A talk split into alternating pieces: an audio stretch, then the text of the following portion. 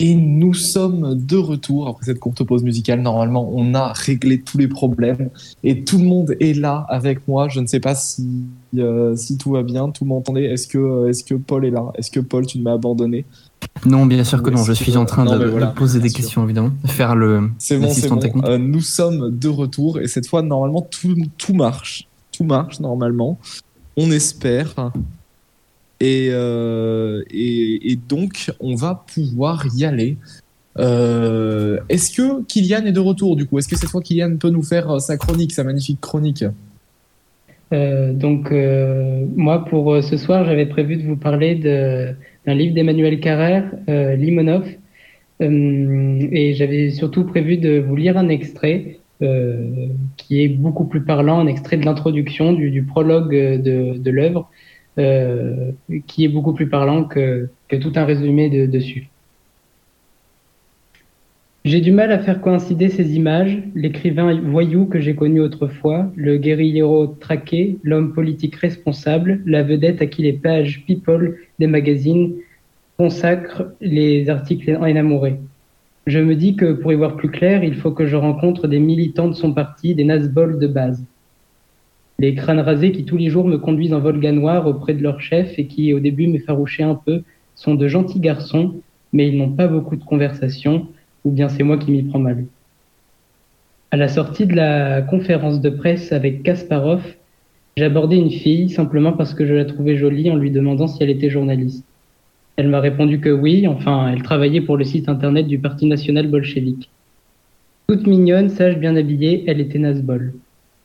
Par cette fille charmante, je rencontre un garçon charmant aussi, le responsable clandestin de la section de Moscou. les cheveux longs retenus en catogan, le visage ouvert, amical, il n'a vraiment pas l'air d'un facho, plutôt d'un militant alter mondialiste ou d'un autonome façon groupe de Tarnac dans son petit appartement de banlieue, il y a des disques de Manu Chao et au mur des tableaux dans le style de Jean-Michel Basquiat, peints par sa femme. Je demande, elle partage ton combat politique, ta femme? Oh oui, me répondit-il, d'ailleurs, elle est en prison. Elle faisait partie des 39 euh, du grand procès de 2005, celui qu'a suivi Politkovskaya. Il dit ça avec un grand sourire, tout fier, et quant à lui, il n'est pas en prison aussi, ce n'est pas sa faute, seulement Poviezlov. Pour moi, ça ne l'a pas fait. Une autre fois peut-être, rien n'est perdu. Ensemble, nous allons au tribunal de la section urbaine Taganskaya, où il se trouve que ce jour-là, quelques Nazbol passent en jugement minuscule, les accusés menottés dans une cage et sur les trois bancs du public, des copains à eux, tous du parti. Ils sont sept derrière les barreaux, six garçons au physique assez varié. Ça va de l'étudiant barbu et musulman au working class hero en survêtement et une femme un peu plus âgée, des cheveux noirs emmêlés, pâles, assez belle dans le genre propre d'histoire gauchiste, qui roule ses cigarettes à la main. Ils sont accusés de hooliganisme, c'est-à-dire de baston avec les jeunesses poutiniennes. Blessures légères de part et d'autre. Interrogés, ils disent que ceux d'en face qui ont commencé ne sont pas poursuivis, que le procès est purement politique et que s'il faut payer pour leurs convictions, pas de problème, ils paieront. La défense fait valoir que les prévenus ne sont pas les hooligans, mais des étudiants sérieux, bien notés, et qu'ils ont déjà fait un an de préventive. Ça devrait suffire comme ça. L'argument ne convainc pas la juge. Verdict pour tous, deux ans. Les gendarmes les emmènent, ils sortent en riant, en montrant le poing et en disant Das jusqu'à la mort. Leurs copains les regardent avec envie. Ce sont des héros. Ils sont des milliers, peut-être des dizaines de milliers comme eux, révoltés contre le cynisme qui est devenu la religion de la Russie et voient un véritable culte à Limonov. Cet homme qui pourrait être leur père et même pour les plus jeunes leur grand-père a mené la vie d'aventurier dont tout le monde rêve à 20 ans. C'est une légende vivante et le cœur de cette légende, ce qui leur donne tous l'envie de l'imiter, c'est l'héroïsme cool dont il a fait preuve durant son incarcération. Il a été à Lefortovo, la forteresse du KGB, qui dans la mythologie russe vaut largement Alcatraz. Il a été en camp de travail au régime le plus sévère et jamais il ne s'est plaint, jamais il n'a plié. Il a trouvé moyen non seulement d'écrire sept ou huit livres, mais d'aider efficacement ses compagnons de cellule qui ont fini par le considérer à la fois comme un supercaïd et comme une sorte de saint. Le jour de sa levée d'écrou, détenus et gardiens se sont disputés pour porter sa valise.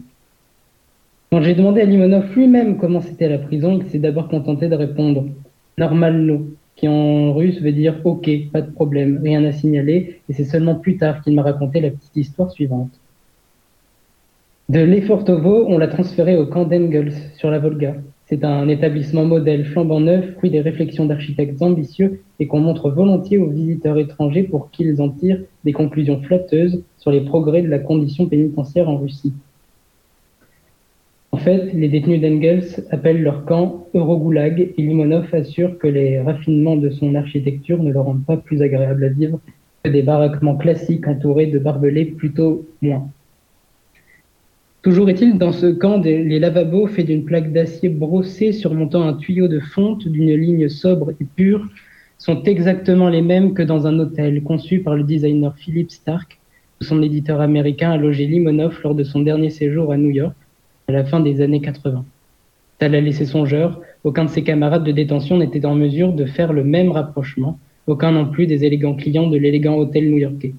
Il s'est demandé s'il existait au monde beaucoup d'autres hommes que lui Édouard Limonov, dont l'expérience incluait des univers aussi variés que celui du prisonnier de droit commun dans un camp de travaux forcés sur la Volga, et celui de l'écrivain branché évoluant dans un décor de Philippe Stark. Non, a-t-il conclu, sans doute pas, et il en a retiré une fierté que je comprends, qui est même ce qui m'a donné l'envie d'écrire ce livre. je vis dans un pays tranquille et déclinant, où la mobilité sociale est réduite, Né d'une famille bourgeoise du 16e arrondissement, je suis devenu un bobo du 10e. Fils d'un cadre supérieur et d'une historienne de renom, j'écris des livres, des scénarios et ma femme est journaliste. Mes parents ont une maison de vacances dans l'île de Ré, j'aimerais en acheter une dans le Gard.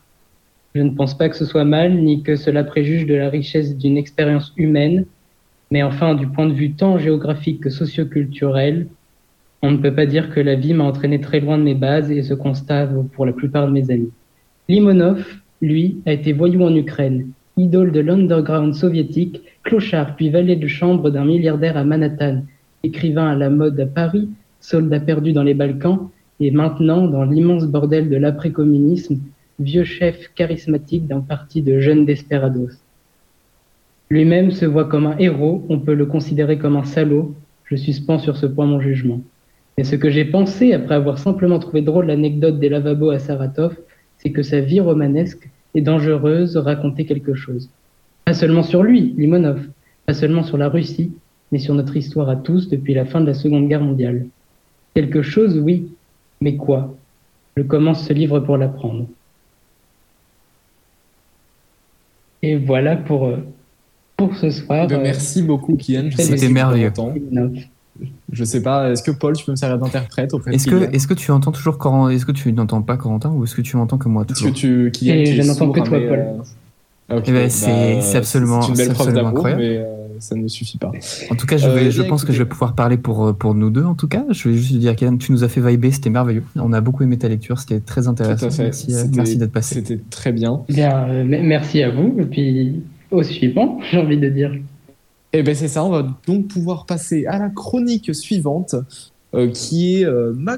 Euh, oui, c'est ça. Qui est ma chronique avec Céline et Kylian. Donc, ça va être très pratique de faire une chronique avec Kylian alors qu'il ne m'entend pas. Mais est-ce que Céline est là et est-ce que Céline m'entend? On entend Corentin au feu nickel. Ah, incroyable. on adore Corentin. Est-ce que tout le monde l'entend Est-ce qu'on peut laisser un petit truc Est-ce que tout le monde peut dire, genre Kylian, est-ce que tu entends Corentin maintenant? J'entends très bien Corentin. Putain, mais ah, incroyable ça. Mais du coup, on va pouvoir faire notre chronique tous les trois, parce que si on est aussi là, c'est pour présenter Turfu. Exactement. Euh, et c'est le moment qu'on attend tous, c'est le moment où on va vous expliquer euh, bah, qu'est-ce que c'est finalement une maison d'édition jeune, qu'est-ce que c'est Turfu Éditions, qu'est-ce que ça veut dire Turfu? Euh, le grand secret révélé, hein, le, secret de Turfu, les aventuriers perdus de Turfu. On peut faire un film comme ça, on peut y aller à fond. Euh, et donc, on va, euh, tout de suite euh, vous commencer. Ben, je pense que c'est à Céline d'ouvrir la parole. Madame, Madame la présidente de Turfu les éditions. Oh, Qu'avez-vous qu'avez-vous à dire pour présenter notre magnifique association slash maison d'édition? On va peut-être faire une petite introduction quand même de ce que c'est Turfu parce que nos auditeurs doivent peut-être être au courant, peut-être pas.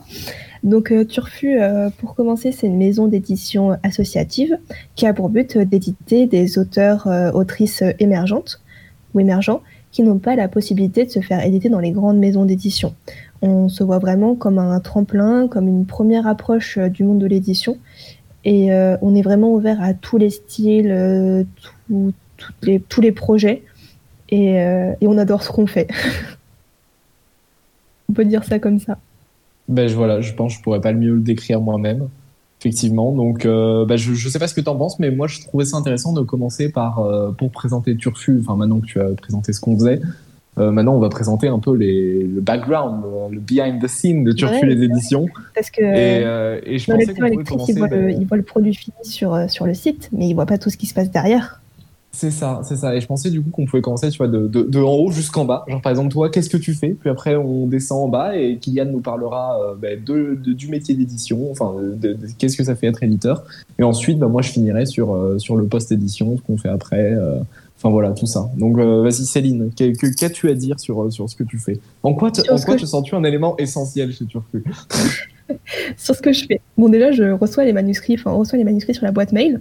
Donc, je suis un peu le premier rempart bah, avec toi, Corentin, euh, sur, euh, sur la boîte mail où on reçoit euh, tous les manuscrits ou on nous les transmet. Donc nous, ce qu'on va faire, c'est qu'on va faire une première lecture du manuscrit, on va répondre à vos mails, à vos questions, à vos informations, à vos demandes, parce qu'on est, on est là avant tout pour ça aussi, pour faire un travail d'accompagnement. Donc si c'est déjà seulement donner un premier avis ou un premier aperçu pour après poursuivre peut-être pour sur un manuscrit, on est là pour ça aussi. Et donc après, quand vous êtes quand vous êtes prêt enfin à nous envoyer votre manuscrit, euh, ben on le reçoit. Et moi, je vais le mettre, euh, je vais le passer en comité de lecture, c'est-à-dire que je vais l'envoyer à tout le monde, je vais le transférer, je vais dire bon, on a reçu un, nouveau manuscrit, faudrait le lire euh, pour une certaine date. Et à cette certaine date, on se fait un comité de lecture où on discute tous ensemble de, de ce qu'on a pensé de ce manuscrit, de nos impressions, de lecture, de la potentialité de ce manuscrit. Est-ce qu'il peut être publié? Est-ce qu'il faut qu'il soit bien retravaillé en profondeur? Ou au contraire, est-ce qu'il n'y a que des petites modifications à faire? Il peut arriver qu'ils nous plaisent pas non plus, il peut arriver qu'on ait des avis totalement divergents. Donc euh, c'est pour ça que les comités de lecture existent, c'est-à-dire qu'on a besoin de prendre en compte euh, tous les tous les avis pour avoir un avis enfin une vision objective de la chose parce que c'est vrai que quand on n'a qu'une vision de une ou deux personnes, euh, ça représente pas un panel de lecteurs assez large. Et si votre manuscrit a la chance d'être accepté euh, ben, on, va être, on va attribuer des éditeurs éditrices qui auront peut-être plus accroché sur le manuscrit euh, que les autres. Et euh, là va commencer le, travail d'éditeur. Et eh ben, très bien, effectivement. tu as, déjà bien résumé la première période qui, qui nous prend effectivement beaucoup de temps, parce que rien que répondre à tous les mails et tout ça, parce qu'on croule les demandes, bien sûr, hein, c'est assez vrai. et, On est très modeste sur les éditions. Voilà, c'est ça, faut, faut le noter. Et, donc ensuite, comme tu l'as dit, commence le travail d'édition et je pense que c'est là que, rentre euh, en, scène Kylian et, d'autres éditeurs d'ailleurs, tout le monde ici a déjà édité un livre, je crois, mais, euh, mais Kylian qui va se faire une, joie de nous présenter euh, le métier d'éditeur. Qu'as-tu à dire dessus, Kylian? Exactement. Alors le métier d'éditeur, donc une fois le comité de lecture passé, une fois le comité de lecture passé et le partage des manuscrits euh, via les différents éditeurs de l'association euh, euh, effectué, les éditeurs vont commencer à, se mettre en contact, à, faire les premiers contacts avec l'auteur ou l'autrice en question. Et le but est que de, parler avec elle ou lui et de, de voir les, les, fautes éventuelles. Donc, euh, ça, ça, va de la correction de fautes orthographiques dans le manuscrit à euh, des, euh, la correction typographique, de la mise en page, notamment la, les couvertures. Il y a un gros travail sur les couvertures, euh, euh dont c'est surtout le Polcom qui s'en occupe. on a des, des, personnes très talentueuses à ce niveau-là. Et, euh, et, voilà, donc on, on, doit instaurer un débat et euh, et une confiance mutuelle, c'est-à-dire que l'éditeur n'a pas le droit de, modifier quoi que ce soit sans l'accord de, l'autrice ou de l'auteur.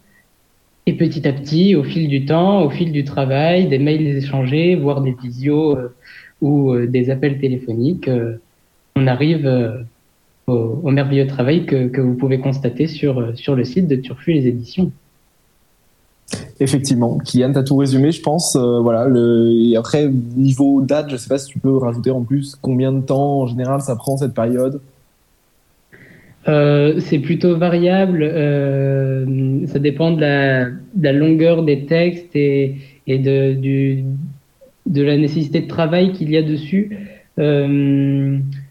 Parfois, ça peut prendre un an, mais souvent, ça prend beaucoup moins de temps. Ça peut être quelques mois. c'est assez variable en général, mais, mais, moins d'un an quand même. Hein. Oui, oui, effectivement. Bah après, euh, moi, pour avoir travaillé sur un manuscrit, donc Nelson Melody, on y reviendra en fin d'émission, je vais en parler. Euh, c'était quand même un très long manuscrit euh, de mémoire, je ne saurais même plus les pages, je crois 240 si je me souviens bien environ. Et, euh, ça nous avait pris bah, six mois, six mois de, de correction, de, de, rectification, de faire des, euh, et enfin voilà, de, de, faire tout ce qui est attaché au manuscrit en fait. Et voilà, donc ça prend très longtemps. Et euh, maintenant, donc euh, Kylian vous a parlé du métier d'éditeur, et moi je vais parler de ce qui vient ensuite, parce que l'édition c'est bien beau, mais après il faut diffuser le manuscrit. Euh, parce que voilà, une fois en fait que euh, que l'équipe d'édition, enfin les éditeurs ont fini le manuscrit, ça arrive chez moi ici. Coucou. Et, et donc on va poster le manuscrit sur le site internet de Turfu, car ce que vous voyez derrière, donc une belle mise en page, belle présentation, une description de l'auteur, enfin un résumé du livre et une bio de l'auteur. Tout ça, c'est euh, eh ben fait, c'est fait derrière. Euh, on arrive, on fait la page. Et, en général, on le programme à l'avance, histoire que, euh, que, quand vous, que le jour de la sortie, vous arrivez sur le site à 18h et tout est magnifiquement prêt. Voilà, vous pouvez commencer votre lecture. Voilà, donc ça déjà, c'est un travail qui est fait en plus. Et bien sûr, derrière, il y a le plus important, c'est-à-dire la communication. Car euh, comment est-ce que vous allez savoir que nous avons sorti un nouveau livre si personne ne vous le dit? Et oui, là est bien le problème. Euh, et donc nous communiquons sur les réseaux sociaux. Vous pouvez nous retrouver donc sur Twitter, sur Facebook, sur Instagram, euh, sur LinkedIn. On est partout. Et, euh, et, on vous annonce donc à chaque fois qu'un livre sort, on vous, on vous met un post, on vous fait même un petit teaser à l'avance des fois euh, si, si, si vous êtes gentil, parce que ça dépend avant tout si vous êtes gentil. Euh, et, et, après, euh, vous pouvez lire le livre une fois disponible sur le site internet. Mais là ne s'arrête pas encore la tâche de l'éditeur, car vous c'est peut-être euh, le, vous c'est peut-être le produit, enfin oui c'est le produit final que vous voyez, mais nous derrière on continue, car en plus euh, de en plus de publier le livre, nous devons également vendre le livre à la presse, qu'elle soit locale ou régionale.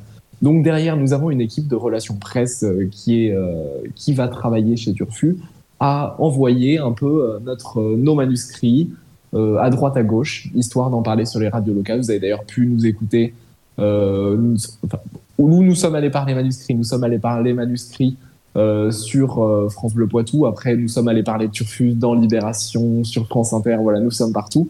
Mais voilà, il y a aussi ce gros travail de communication qui est fait derrière par les membres et euh, ça compose. qui est essentiel, Corentin. Qui est essentiel, effectivement. Merci Céline de le préciser. Parce que, euh, la communication. Euh, vas-y, continue. Mais, non, non, mais vas-y, finis. Parce que la, la, communication est essentielle, parce que si on veut que nos, nos auteurs-autrices soient lus, il faut, qu'ils soient, faut que nous, on soit connus d'abord. Donc c'est vrai qu'on on prend beaucoup de temps à faire ces interviews qui nous font extrêmement plaisir à chaque fois, parce que c'est aussi un retour très positif sur ce qu'on fait tous les jours. Et, euh, et, ça permet après justement d'amener du monde sur le site, que vous, vous sachiez qu'on existe, euh, qu'on soit connu, et donc après nos auteurs, autrices soient connus. Et c'est vraiment ça, euh, l'essentiel de notre travail, c'est le, but final finalement, après tout ce travail. Et oui, effectivement, parce que euh, voilà, il faut, qu'on pousse nos auteurs. Enfin voilà, nos auteurs et nos autrices, notre but c'est leur donner de la visibilité, alors c'est ce qu'on fait, on, y va et, et on s'y donne à fond. Et voilà, et ça c'est beau. Et je pense qu'on va donc arriver en cette fin de chronique, à moins que Kylian ou Céline vous ayez quelque chose à rajouter. Non, mais euh, oui, ce qui, est, ce, qui est, ben, ce qui, est, très important à souligner, c'est que euh, tout, tout, le travail qui est effectué, euh, euh ben, il y, a plusieurs actrices, plusieurs acteurs qui, qui, travaillent ensemble. et c'est ça qui est très beau dans cette histoire, c'est que Hum, peut-être qu'il y en a qui sont que éditeurs, d'autres qui sont à la com, mais au final, euh, tout ce travail euh, euh, ont un lien ensemble et, et, ça fait euh, ça fait ce que vous pouvez constater sur notre sur notre site internet et et, et c'est ça qui est, qui est, beau. Et tu as tout à fait raison, Kylian. Effectivement, on n'a pas assez précis dans cette, euh, enfin, dans cette description du fonctionnement de Turfu Édition. Euh, Turfu, c'est beaucoup de membres, c'est une trentaine de membres. Je dis peut-être des bêtises, je ne sais pas. Non, c'est ça, euh, c'est ça, voilà, c'est ça. Mais Céline me corrige, donc c'est que, enfin non, Céline ne me corrige pas, donc c'est que c'est que c'est bon.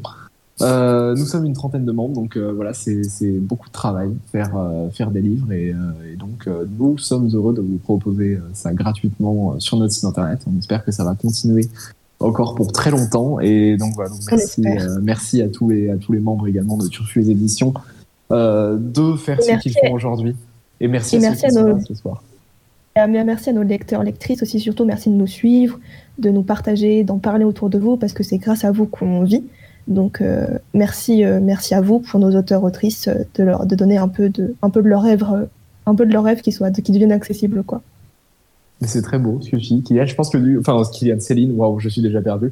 c'est très beau ce que tu dis et je pense qu'on va. Non mais c'est l'habitude, j'ai vraiment l'habitude de dire c'est très beau ce que tu dis, Kylian. Parce que Kylian dit des choses très belles. C'est ça, mais tout ce qu'il dit c'est merveilleux. Et je pense que du coup on va pouvoir terminer cette chronique là-dessus et euh, continuer. Euh, où est-ce qu'on fait une petite pause avant? Moi, je pense qu'on va faire une petite pause car c'est ce qui est écrit sur le planning. On va suivre le planning. Comme ça, ça nous donnera le temps de respirer maintenant qu'on n'a plus de problèmes techniques. On va donc faire une petite pause de, allez, euh, entre 5 et 10 minutes. Nous allons voir. Et on se retrouve donc après pour la suite de l'émission. Bisous à tous et toutes.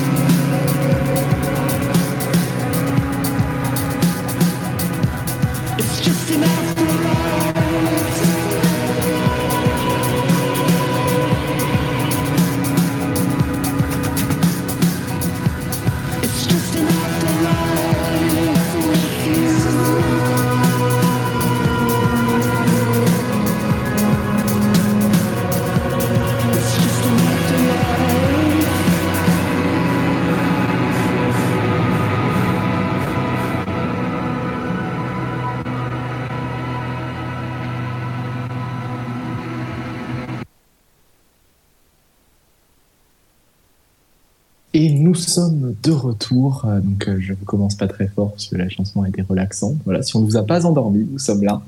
Euh, et nous allons donc pouvoir continuer avec ces merveilleuses chroniques. Hein. Nous sommes là pour vous bercer tout au long de la nuit avec de la littérature, du cinéma, un peu de tout. Voilà, pour, pour, pour les nuits de la lecture, du coup, mais la nuit pour nous.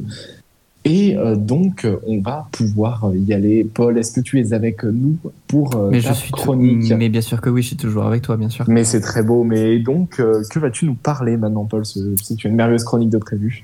Et ouais, exactement. Bah, je vais vous parler d'un de mes livres préférés, en fait, que j'ai lu il y a vraiment pas longtemps. Je connaissais déjà l'existence de ce livre depuis un bout de temps, mais j'ai décidé de le lire il y a il y a un mois ou deux. Donc ça s'appelle Hollywood Babylon. C'est sorti par un auteur qui s'appelle Kenneth Enger, qui est un qui est un fils de costumière normalement à Hollywood, et son père aussi été producteur, si je dis pas de bêtises.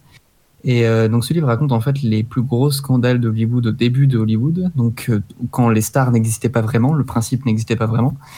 Et euh, il va donc raconter ça parce qu'à cette époque-là, il était sur des tournages, il était avec ses parents, et il a vu plein de trucs, il a entendu plein de rumeurs, ce genre de choses. Il va revenir un petit peu sur tout ce qu'il a vécu.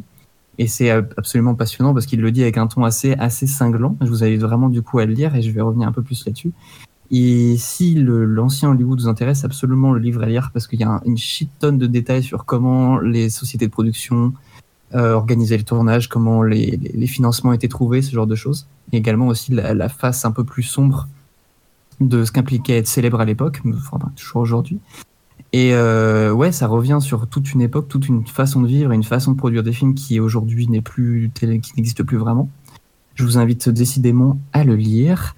Et euh, je vais revenir un petit peu sur des affaires qu'il a abordées, notamment donc euh, les deux mariages forcés de Charlie Chaplin, qui était l'un de mes, chapitres préférés parce que Charlie Chaplin est l'une des personnalités d'Hollywood, du vieil Hollywood le plus connu. Et euh, tout le monde a sa petite, on va dire, phase sombre. Et ce livre revient sur les grandes stars de l'époque, donc Charlie Chaplin, il y a d'autres noms, mais bon, qui sont un petit peu plus vieux. Et il revient aussi sur l'assassinat de Sharon Tate par Charles Manson et le rôle que ça a eu sur le changement brusque de cap d'Hollywood, en fait, et la mort de Sharon Tate vraiment marque la fin d'une époque un petit peu euh, hippie euh, euh, et, old school de façon de créer des films. Et c'est absolument passionnant de suivre ça. Je vous invite décidément à le lire. Et si tous ces sujets-là vous intéressent, je vous invite aussi. Donc, il a sorti une suite qui s'appelle, je crois, si je dis pas de bêtises, qui s'appelle Getting Back, Getting Back to Hollywood Babylon, un truc comme ça. Je suis pas sûr. Je l'ai pas lu celui-là parce qu'après il est moins bien. Faudrait que je vérifie, mais je n'ai plus le nom. Euh, ouais. Non, je n'ai plus. Il s'appelle le volume 2, mais il a un nom particulier, donc je, n'ai plus le nom. Et je vous invite décidément ouais, à le lire. Et c'est vraiment un chouette livre. Il faut aimer un petit peu l'humour noir, parce qu'il y a quand même des thèmes assez sérieux qui sont abordés de façon légère. Mais ouais, c'est euh, gros, gros cœur sur ce livre et je vous invite à le lire. Eh ben, très bien, merci Paul. J'allais dire des bêtises. J'allais dire qu'il y avait une série, mais non, je pensais à Babylon Berlin. Euh, merci Corentin pour ton intervention pertinente. On va donc pouvoir passer euh, à la chronique suivante. Euh, car voilà, Paul, Paul a maintenant euh, mis le ton, mais on va donc pouvoir passer à Isabelle qui va nous faire une chronique sur, sur écrire et être publié. Pour un peu faire suite, donc nous on parlait, on parlait de l'édition chez Turfu, et donc cette fois elle va donc vous parler, elle en tant qu'autrice, voilà, comment écrire, comment être, enfin voilà, je, pense je vais, je vais la laisser parler de ça, elle se connaît bien mieux que moi. Et donc, euh, bah, vas-y, c'est à toi, Isabelle, c'est quand tu veux. Bonsoir. Alors, en effet, euh, je vais vous parler de la quête de l'auteur dans la publication de son ouvrage. Euh, cette année, j'ai appris, moi, que le Saint Graal pouvait être à ma portée. Moi qui ai depuis longtemps l'ambition, donc, de présenter mes œuvres les plus chères à des maisons d'édition. Et jusqu'ici, je vous avoue que j'avais pas vraiment eu le courage de le faire. Parce que je savais pas trop comment m'y prendre. Et aussi, je craignais d'essuyer de nombreux refus. Puis je sais que pour les jeunes auteurs en particulier, ça peut être très difficile. Et puis, je suis arrivée à la fac et j'ai appris l'existence de Turfu des éditions. Et au début, je n'avais pas tellement prévu de rejoindre l'association. Mais euh, j'ai discuté avec plusieurs personnes euh, qui en faisaient partie ou pas. Et euh, j'ai vite été gagnée par leur enthousiasme. Et voilà, maintenant je suis là. Et ça a été un peu le premier pas pour moi. Je savais que je voulais envoyer des manuscrits à Turfu. Et donc, j'ai été ravie de constater qu'il s'agissait d'une maison d'édition très accueillante. Et le fait d'être membre de Turfu me permettait d'observer son fonctionnement et de comprendre le procédé de sélection d'un ouvrage, euh, ce qui m'a aussi un peu rassurée parce que j'ai constaté que les comités de lecture se font toujours dans la bienveillance. Moi qui avais un peu peur euh, bah, qu'on m'envoie un petit peu balader. Euh, j'ai donc fini par envoyer un manuscrit et j'étais super fière et, très heureuse quand on m'a annoncé qu'il était accepté. Et je pense que ça doit être le cas pour tous les écrivains et toutes les écrivaines. On est très attachés à nos écrits. C'est un peu nos bébés et c'est c'est quelque chose, une chose dans laquelle on met tout notre cœur, toute notre personne, et c'est vraiment très valorisant quand notre travail est reconnu. Et puis euh, aussi le manuscrit que j'ai envoyé est pour moi assez spécial. Il s'agit d'une pièce de théâtre euh, grâce à laquelle j'ai vécu une, une, super expérience au lycée. Euh, je me suis fait beaucoup d'amis en, créant un club théâtre, en jouant dans différents lieux. Et c'est aussi pour ça que c'était très important pour moi de publier ce texte euh, on a partagé des choses très fortes avec le public, avec toutes les personnes autour du projet. Et euh, je pense que tous les écrivains ont des textes qui signifient beaucoup pour eux. C'est incroyable et c'est une occasion unique de pouvoir les publier. En l'occurrence, euh, c'est une œuvre qui pour moi m'a ouvert les yeux sur ce que je voulais faire de ma vie. J'ai beaucoup grandi avec, donc c'est vraiment un symbole fort. Et je pense qu'il ne faut pas hésiter à essayer de publier des textes qui nous tiennent à cœur, euh, personnellement, j'écris depuis toute petite. J'ai toujours eu beaucoup d'imagination. Et euh, je rêve euh, depuis toujours, en fait, je pense, d'être publiée. Donc, c'est vraiment une étape très importante pour moi. C'est c'est une réussite, en quelque sorte. Et, puis, au-delà de ça, je pense que c'est pas juste le but d'être valorisé, mais c'est surtout le fait de vouloir partager nos histoires en tant qu'auteur, c'est vrai que j'écris d'abord pour moi, j'ai beaucoup de choses dans la tête euh, et euh, j'ai besoin de mettre tout ça par écrit, toutes ces idées. Mais euh, je veux aussi offrir une histoire, une histoire au lecteur. Et c'est pour ça que c'est une très grande opportunité d'être publié. Ça nous permet en fait de faire rêver les gens, de, les transporter dans un autre univers qu'on a créé. C'est ce qu'on attend d'ailleurs d'un bon livre. Et puis il y a aussi ce côté, on livre une partie de nous-mêmes et euh, je dirais qu'il y a dans le travail de l'auteur un, certain paradoxe en même temps, parce que le texte produit est extrêmement intime, euh, mais en fait, on, en fait aussi cadeau au public. Et c'est un peu comme si on livrait un secret à, des inconnus, et je trouve qu'il y a une certaine poésie là-dedans.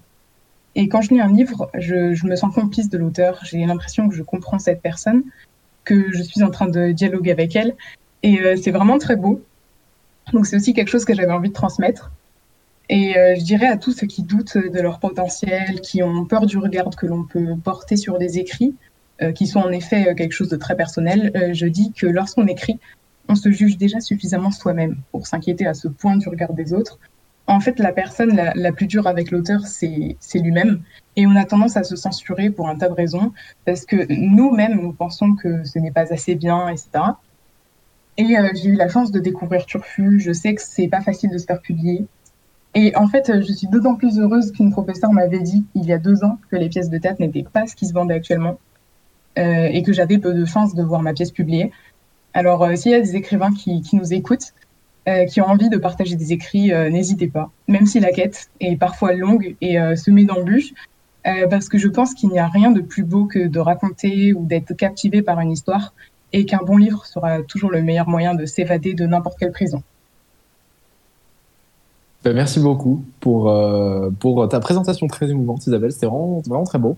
Et, euh, et ben, écoute, on est, on est très content de, ben, de t'accompagner pour publier ton, ta pièce de théâtre. Et, et, et, voilà, on attend. Là, là, je regarde, je pense que tout le monde qui, qui est avec nous ce soir voilà, t'applaudit. C'était, c'était merveilleux.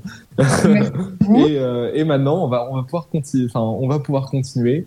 Euh, voilà, donc euh, je, je... est-ce que Félix, tu te sens d'humeur à, à, récupérer euh, le, le- récupérer l'antenne là après, euh, après les larmes que nous a fait couler Isabelle? Est-ce que tu es prêt? Écoute, je, je sèche mes larmes tant bien que mal et, et je suis prêt, ouais. Eh ben, c'est très bien, Félix. Que, Félix, que vas-tu nous présenter aujourd'hui? Qu'as-tu dans ton sac, dans ton sac à malice? Euh, Aujourd'hui, dans mon sac, un auteur pas très connu, Victor Hugo. Euh, Effectivement, petit auteur. oui, mais je vais quand même essayer de vous le faire découvrir. Bon, évidemment, c'est c'est bien connu, c'est l'écrivain aux mille talents. euh, on le connaît en tant que romancier, en tant que dramaturge. Mais aujourd'hui, j'aimerais vous le faire redécouvrir pour cette nuit de, de, de la lecture euh, en tant que poète. Euh, je voulais vous lire un, poème de lui, un poème qui me tient beaucoup à cœur, euh, que j'avais découvert en primaire quand j'étais encore euh, un peu trop jeune pour le comprendre dans son, dans son ensemble et que j'avais récité à ma maîtresse dont j'étais clairement amoureux. Et bon, ça se trouve, c'est, c'est, je suis carrément toujours amoureux de ma prof et du coup, le poème est pas si ouf, mais dans le doute, je l'ai relu pendant le confinement et il m'a vraiment apaisé. Il a vraiment eu un pouvoir sur moi. Vous allez voir pourquoi. Je vais vous le lire. Une terre aux flancs maigres, âpres, avares, incléments, où les vivants pensifs travaillent tristement, et qui donne, à regret à cette race humaine, un peu de pain pour tant de labeur et de peine. Des hommes durs, éclos sur ces sillons ingrats, des cités d'où s'en vont en se tordant les bras la charité, la paix, la foi, sœurs vénérables, l'orgueil chez les puissants et chez les misérables, la haine au cœur de tous, la mort, spectre sans yeux, frappant sur les meilleurs des coups mystérieux. Sur tous les hauts sommets des brumes répandues, deux vierges, la justice et la pudeur, vendues. Toutes les passions engendrant tous les maux, des forêts abritant des loups sous leurs rameaux. Là le désert torride, ici l'effroi polaire, des océans émus de subite colère, pleins de mâts frissonnants qui sombrent dans la nuit, des continents couverts de fumée et de bruit, où deux torches aux mains rugit la guerre infâme, où toujours quelque part fume une ville en flammes, où se heurtent sanglants les peuples furieux, et que tout cela fasse un astre dans les cieux. Ce dernier vers, il est évidemment incroyable. Que tout cela fasse un astre dans les cieux, je l'avais pas compris à l'époque, mais maintenant je comprends. C'est ce vers de Victor Hugo, il a l'air de lutter contre tout le poème qu'il précède, contre les 21 premiers vers. Et c'est ça qui m'a frappé, c'est qu'en fait, ce poème, il nous raconte le chaos de la Terre. Le chaos, bon, ça nous dit quelque chose. On a connu 2020, nous, on s'en est sorti. Ça nous fait On beaucoup. a connu le début de l'émission aussi. Exactement.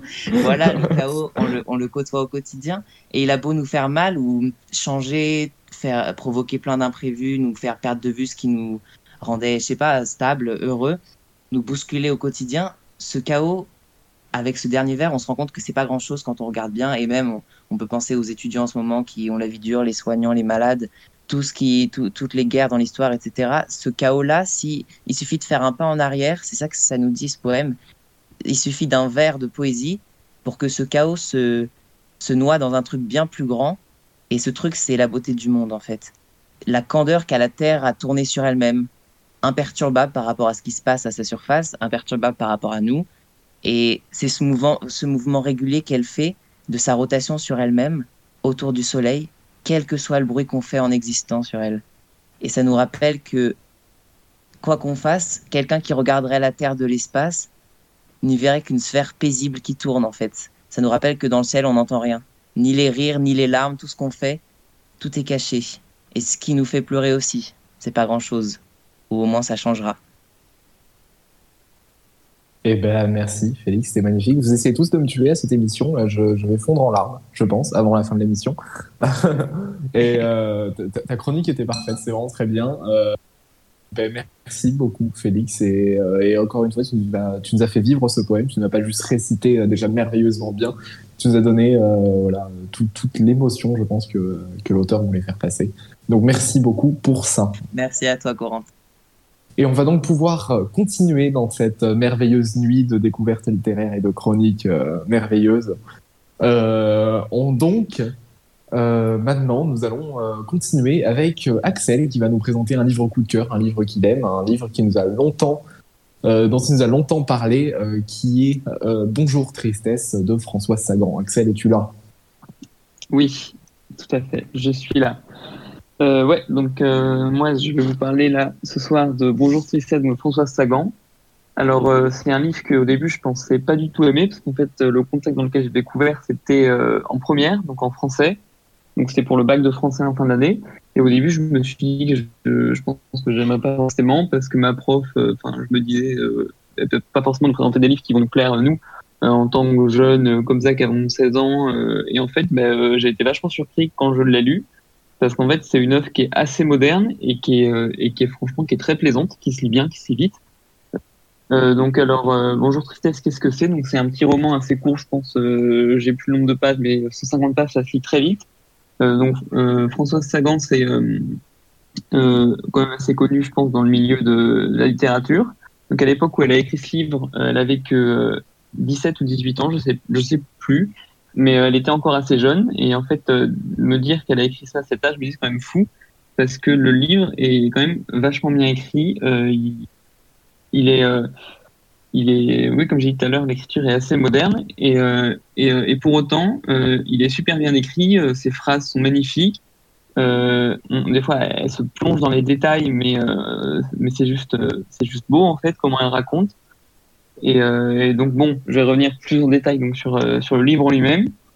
Donc en fait, dans ce livre, on, suit la, on suit l'été dans le sud de, de la France, donc entre Cannes et Nice, sur la Riviera française, de euh, Cécile, 17 ans, donc euh, une jeune fille qui vient de rater son baccalauréat et qui euh, et qui en attendant euh, de pouvoir le repasser euh, passe donc ses paisibles vacances avec son père Raymond, euh, environ 40 ans, euh, veuf.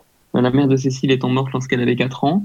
Euh, Elsa, donc l'amante euh, du père euh, de Cécile, euh, une jeune femme d'environ 26 ans, euh, mi-créature, mi-mondaine comme elle est décrite dans le livre, une jeune femme, euh, on pourrait pas dire euh, si intelligente que ça, mais elle a surtout pour elle euh, d'être belle, et c'est surtout ce qui plaît au père de Cécile, sans être méchant pour elle, bien sûr. Ensuite, on a Cyril, donc ça c'est l'amant d'un été de Cécile, environ 26 ans, qui est étudiant en droit. Et en fait, l'histoire au début, elle se passe dans ces quatre personnages. On voit leur vie chaque jour, leurs aventures sur la plage. En fait, au début, c'est un roman très très calme qui raconte euh, juste l'été euh, d'une jeune fille euh, avec son père. Donc euh, les jours passent, euh, la plage, le soleil, la baignade. Et en fait, au début, tout se passe bien. Euh, on fait avoir par euh, par la belle écriture de François Sagan qui nous emmène en fait, on se sent transporté sur les belles plages méditerranéennes. Euh, on a envie de se plonger avec Cécile dans l'eau bleue, dans l'eau claire, euh, sur le sable chaud, euh, d'attendre sur sa serviette, de boire un cocktail à la terrasse de, de la villa. Euh, et en fait, tout l'univers est magnifique, on s'y, transpose bien en fait à travers ces mots. Et euh, mais après, et en fait, au fur, de, fur et à mesure de l'histoire, on nous introduit un nouveau personnage, donc Anne, qui est euh, une amie de la mère de Cécile et donc un ami de son père, qui vient. Et à partir de ce moment-là, en fait, toute une trame se déroule. Il y a plein d'enjeux qui se créent, il y a plein de, suspense. Et, et honnêtement, j'aurais pas pu penser qu'en un si petit livre, j'aurais été absorbé par l'histoire, euh, l'aimer à un point fou, et en fait à le relire, euh, à le relire comme ça quand j'en ai envie, euh, parce que juste parce que j'aime énormément l'histoire et que, même si la fin est assez tragique, mais ça je vais pas vous le, raconter, je vais vous laisser le lire, c'est quand même une histoire qui est plaisante et on arrive assez bien à, entrer dans la tête de Cécile parce qu'en fait c'est Cécile qui raconte l'histoire elle-même. Et, et en fait on arrive assez bien à, à se mettre à sa place et, euh, et c'est toute la beauté de ce livre je trouve c'est que c'est un livre qui est à la fois mélancolique et, euh, qui, parle d'amour, de tristesse, d'émotion, mais euh, comme le dirait une jeune fille de 17 ans, et c'est pour ça qu'on arrive vachement à s'y projeter. Donc je vous recommande à tous de le lire. Merci beaucoup, Axel, pour cette recommandation littéraire. Effectivement, tu nous avais déjà recommandé maintes fois de le lire. Et euh, si je me trompe pas, enfin non, je ne me trompe pas parce que c'est moi qui l'ai fait. Bonjour Tristesse, on en a également fait une couverture personnalisée euh, lors, lors de notre semaine créative avec Paul. Euh, si on les avait déjà pas découverts, nous avions fait plein de couvertures que nous avions postées sur les réseaux sociaux. Je sais pas si Paul, tu veux en dire plus là-dessus de, de, de notre œuvre. que que Bien sûr, de notre œuvre. Oui, c'était pendant le premier confinement, on a réalisé plein de, de remasters, on va dire, de, de couvertures de livres célèbres. Moi, j'ai par exemple, j'ai fait Lolita, je crois que toi, tu avais fait La Nuit des Temps, si je dis pas de bêtises, de Barjavel. Euh, oui, c'est ça. Ouais, on en avait fait plein, mais- 1984, voilà, on en a fait, euh, C'est ça, on en a ouais. fait pas mal. Et, euh, et on vous invite à les redécouvrir aussi, parce que c'est aussi ça la lune de la lecture, partager, euh, partager des belles œuvres littéraires. Et, et, euh, et voilà. Et donc, euh, on espère que, vous apprécierez aussi euh, les couvertures qu'on a pu réaliser. Et on va donc pouvoir passer à notre chronique suivante, où cette fois, Axel retourne dans la récitation. Car c'est un moment, c'est- un moment détente qu'on apprécie la récitation. Je pense que vous êtes très relaxé derrière votre écran ou derrière votre radio actuellement à nous écouter. Et donc, Axel, que vas-tu nous lire aujourd'hui? Qu'as-tu en stock pour nous? Salut Corentin. Euh, alors aujourd'hui, je vais vous parler de trois poèmes. Un premier poème de, Pierre de Marbeuf, un deuxième de Apollinaire et un troisième de Baudelaire. Alors le poème de Pierre de Marbeuf, donc, euh, il a été écrit au début du XVIIe siècle. Euh, vous le connaissez peut-être puisque c'est son poème le plus célèbre. Il n'a pas vraiment de nom, mais il parle donc de la mer et de l'amour en utilisant une figure de style très spéciale qui s'appelle la paronomase. Je vais vous laiss- laisser euh, découvrir euh, tout ça en vous lisant le sonnet. Et la mer et l'amour ont l'amour pour partage, et la mer est ta et l'amour est ta. L'on s'abîme en l'amour aussi bien qu'en la mer, car la mer et l'amour ne sont point sans orage.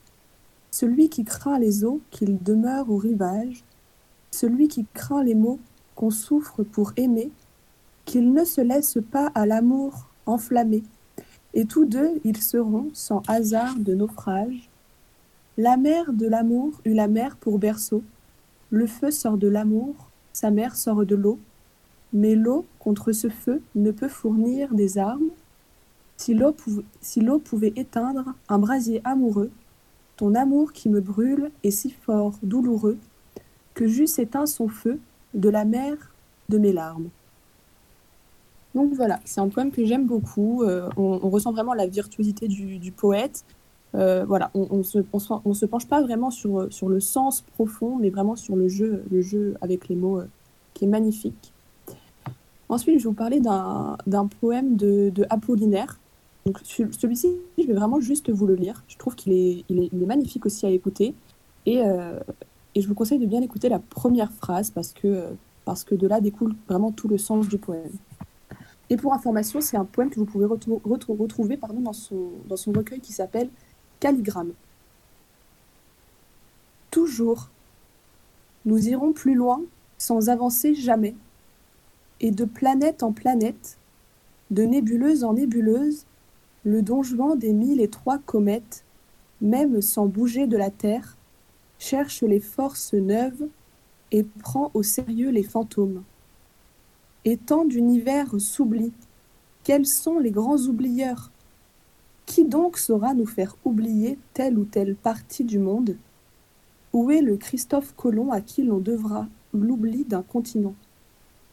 Perdre, mais perdre vraiment, pour laisser place à la trouvaille.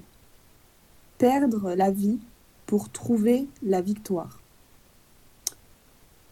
Donc voilà pour ce, poème de Apollinaire. Voilà, je le, laisse en suspens. C'est juste une petite lecture comme ça, euh, pour, euh, si ça vous, intéresse. Et donc le dernier poème dont je vais vous parler, c'est pas un poème que je vais lire, c'est un poème que je vais vous laisser euh, écouter. Donc c'est un poème d'abord qui a été écrit par, Charles Baudelaire, que, vous, que vous connaissez tous, hein, qui est issu des Fleurs du Mal et qui s'appelle Le serpent qui danse. Donc c'est un, poème qu'on, désigne euh, par, par, par, le, genre lyrique, qui est aussi teinté d'une certaine forme d'érotisme et qui s'inspire euh, de la maîtresse de Baudelaire, qui s'appelait Jeanne Duval. Dans tout le poème, il va parler de son amour charnel qui l'unit à cette femme.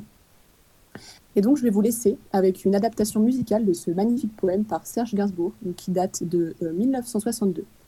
Et si vous l'aimez, il existe aussi une interprétation de, Léo euh, Ferré, un peu plus ancienne et tout aussi agréable. Et je vous laisse sur ces belles paroles.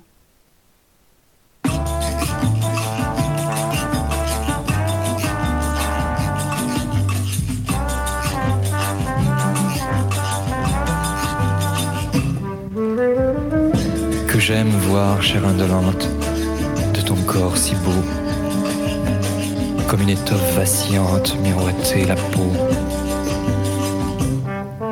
Sur ta chevelure profonde, aux acres parfums, mer odorante et vagabonde, aux flots bleus et bruns comme un navire qui s'éveille au vent du matin.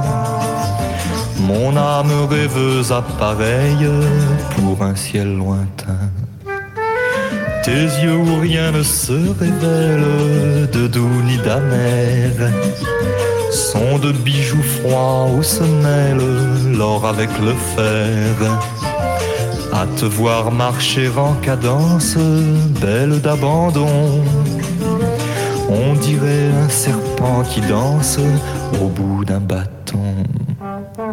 Sous le fardeau de ta paresse, ta tête d'enfant se balance avec la mollesse d'un jeune éléphant. Et ton corps se penche et s'allonge comme un fin vaisseau qui roule bord sur bord et plonge ses vergues dans l'eau. Comme un flot grossi par la fonte des glaciers grondants. Quand l'eau de ta bouche remonte au bord de tes dents. Je crois boire un vin de bohème, amer et vainqueur. Un ciel liquide qui parsème d'étoiles mon cœur.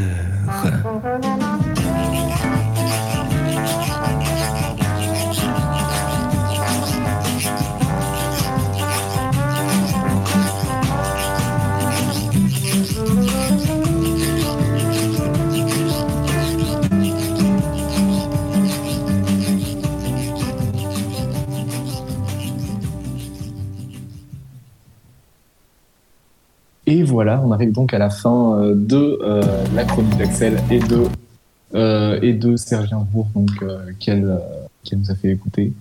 Très mer- merveilleux. Merci beaucoup à toi, Axel, pour ce moment. Et on va donc maintenant faire une petite pause, car nous aussi, nous avons besoin de nous reposer après tant d'émotions. Et, donc, on vous dit à tout de suite dans quelques minutes. On espère que vous serez toujours là.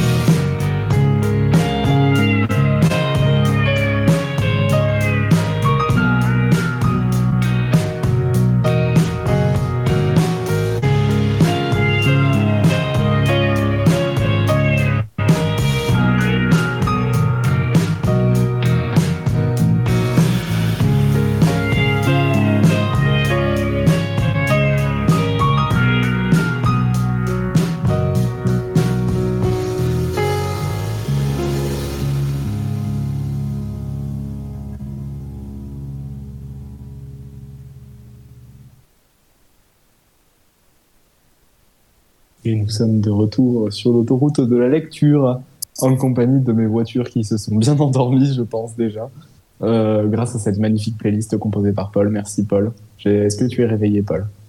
Oui, oui, oui, effectivement. On vous l'a- vous l'avait promis au dernier, au dernier point virgule. C'est donc la playlist Nova Nuit pour, euh, pour vous garantir une bonne nuit de sommeil. Effectivement, je trouve qu'elle marche pas mal. Voilà, elle marche pas mal, effectivement, comme vous avez pu le voir. Et donc, on va pouvoir continuer euh, dans les chroniques. Et Paul, je pense que c'est à notre tour, tous les deux. C'est le moment cinédité. Euh, Est-ce que tu aurais un petit jingle fait à la bouche pour cinédité? Cinéalité. Ok, c'était J'espère pas que c'était merveilleux. C'était pas mal. Ah ouais, j'espère. Ça vaut pas ce que fait Kylian, mais c'était pas mal. Je sais pas si Ouais, Kylian, non, mais nous Kylian, entend, euh, et il serait, Kylian il serait aussi, euh. présent pour un petit moment cinédité. Est-ce que Kylian, tu es avec nous? S'il te plaît. Merci, ouais, c'était merveilleux. Je bois une gorgée d'eau, on va pouvoir y aller. Ouais, il y a un gros blanc, mais non, c'est juste moi qui bois dans ma gourde. Mais ça arrive, on a tous besoin de s'hydrater. J'ai oublié ma Et gourde donc, tout à l'heure. euh, et donc-. C'est très triste que tu me racontes. Ouais, ouais, veux-tu, veux-tu commencer ou préfères-tu que je passe devant euh, pour euh, cette petite chronique ciné Ah, je peux peut-être, je peux peut-être définir un petit peu de quoi on va parler. euh, enfin, moi en particulier. Vas-y, vas-y, vas fais-nous l'intro. Je, je te laisse introduire. Euh, alors, euh, on- je, vais, je vais parler au pluriel. On aimerait revenir donc du coup sur le cycle d'autoréférence que constitue donc la littérature et, et le cinéma. Et je crois que toi, tu as choisi comme exemple la série Dickinson, si je dis pas de bêtises. C'est ça. Ou alors j'ai très très très mal. euh, non, c'est ça. Pour, pour, pour- pour éga- également parler du personnage d'Emily Dickinson, qui est une grande poétesse euh, de, la littérature américaine et, euh, que j'adore. Et donc, euh, je pense que c'est très intéressant de pouvoir en parler. Et voilà. Donc, c'était c'était ce que je voulais faire ce soir. Et toi, Paul, qu'as-tu que vas-tu nous présenter dans cette chronique Sinélité Et ben moi, je vais revenir un petit peu sur le contexte et sur l'histoire que qui lie en fait finalement la littérature et, le cinéma. Donc rajouter un petit peu d'expertise, d'expertise rien du tout en fait, mais plutôt de de référence et comment ça s'est développé au fur et à mesure et comment on arrive aujourd'hui à un, un, espèce de serpent qui se prend la queue d'auto-référence entre euh, donc le cinéma qui cite la littérature et la littérature qui cite le cinéma. Donc voilà, je pense que c'est plutôt intéressant. et On va en parler. Après, Sur t'as ces deux, t'as deux arts assez complémentaires, effectivement. Oui, Euh, exactement. Le cinéma et la littérature. On retrouve beaucoup d'inspiration. euh, voilà. On ne citera pas les nombreux, nombreux euh, livres qui ont été, euh, qui ont été adaptés en film. Voilà. pour ne pas citer Hunger Games, j'ai vraiment dit que je ne citerai pas, du coup, je le cite. Euh, Bien joué.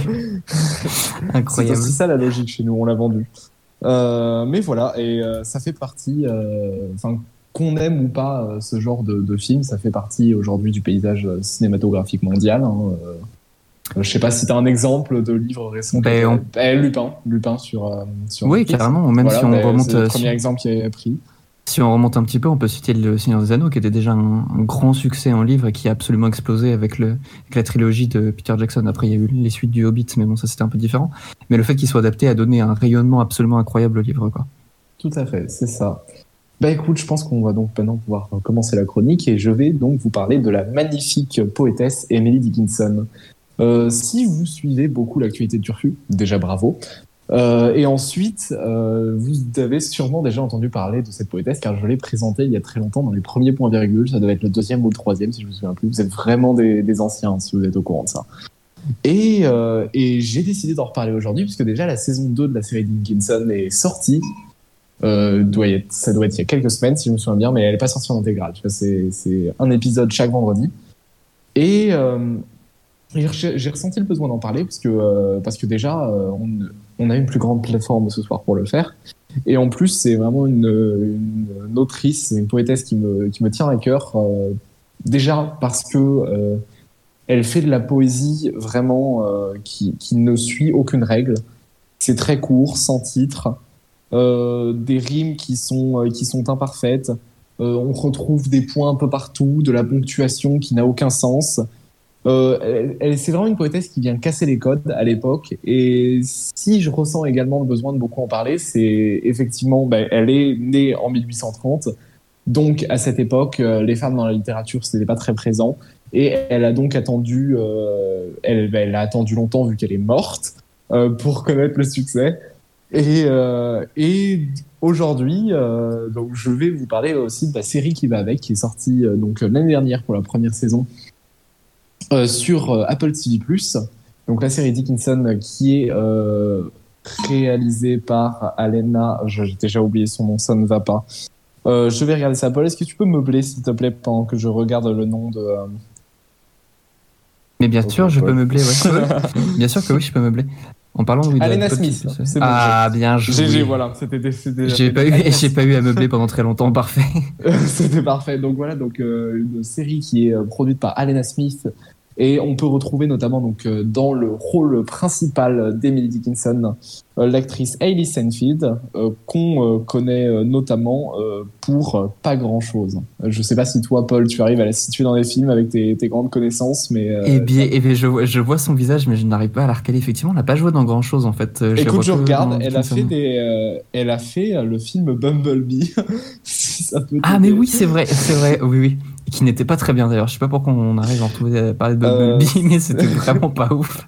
Mais effectivement, Cette chronique me surprend. On cite aussi notamment Charlie's Angel hein, à, son, à son capital. hein, euh, que des grands voilà. films, évidemment. Hein, bien, Non, mais je, je regarde si jamais elle a un énorme film qui, qui, a, qui est bien caché. Non, mais euh, c'est pas grave. Voilà, mais elle est très bien dans Dickinson. Vraiment une très grande actrice dans Dickinson qui vient, euh, qui vient euh, donner en fait bah, tout, euh, toute la complexité de euh, bah, Dickinson. C'est vraiment euh, quelqu'un qui est euh, très peu conventionnel pour, son époque et cette série arrive vraiment à le retranscrire.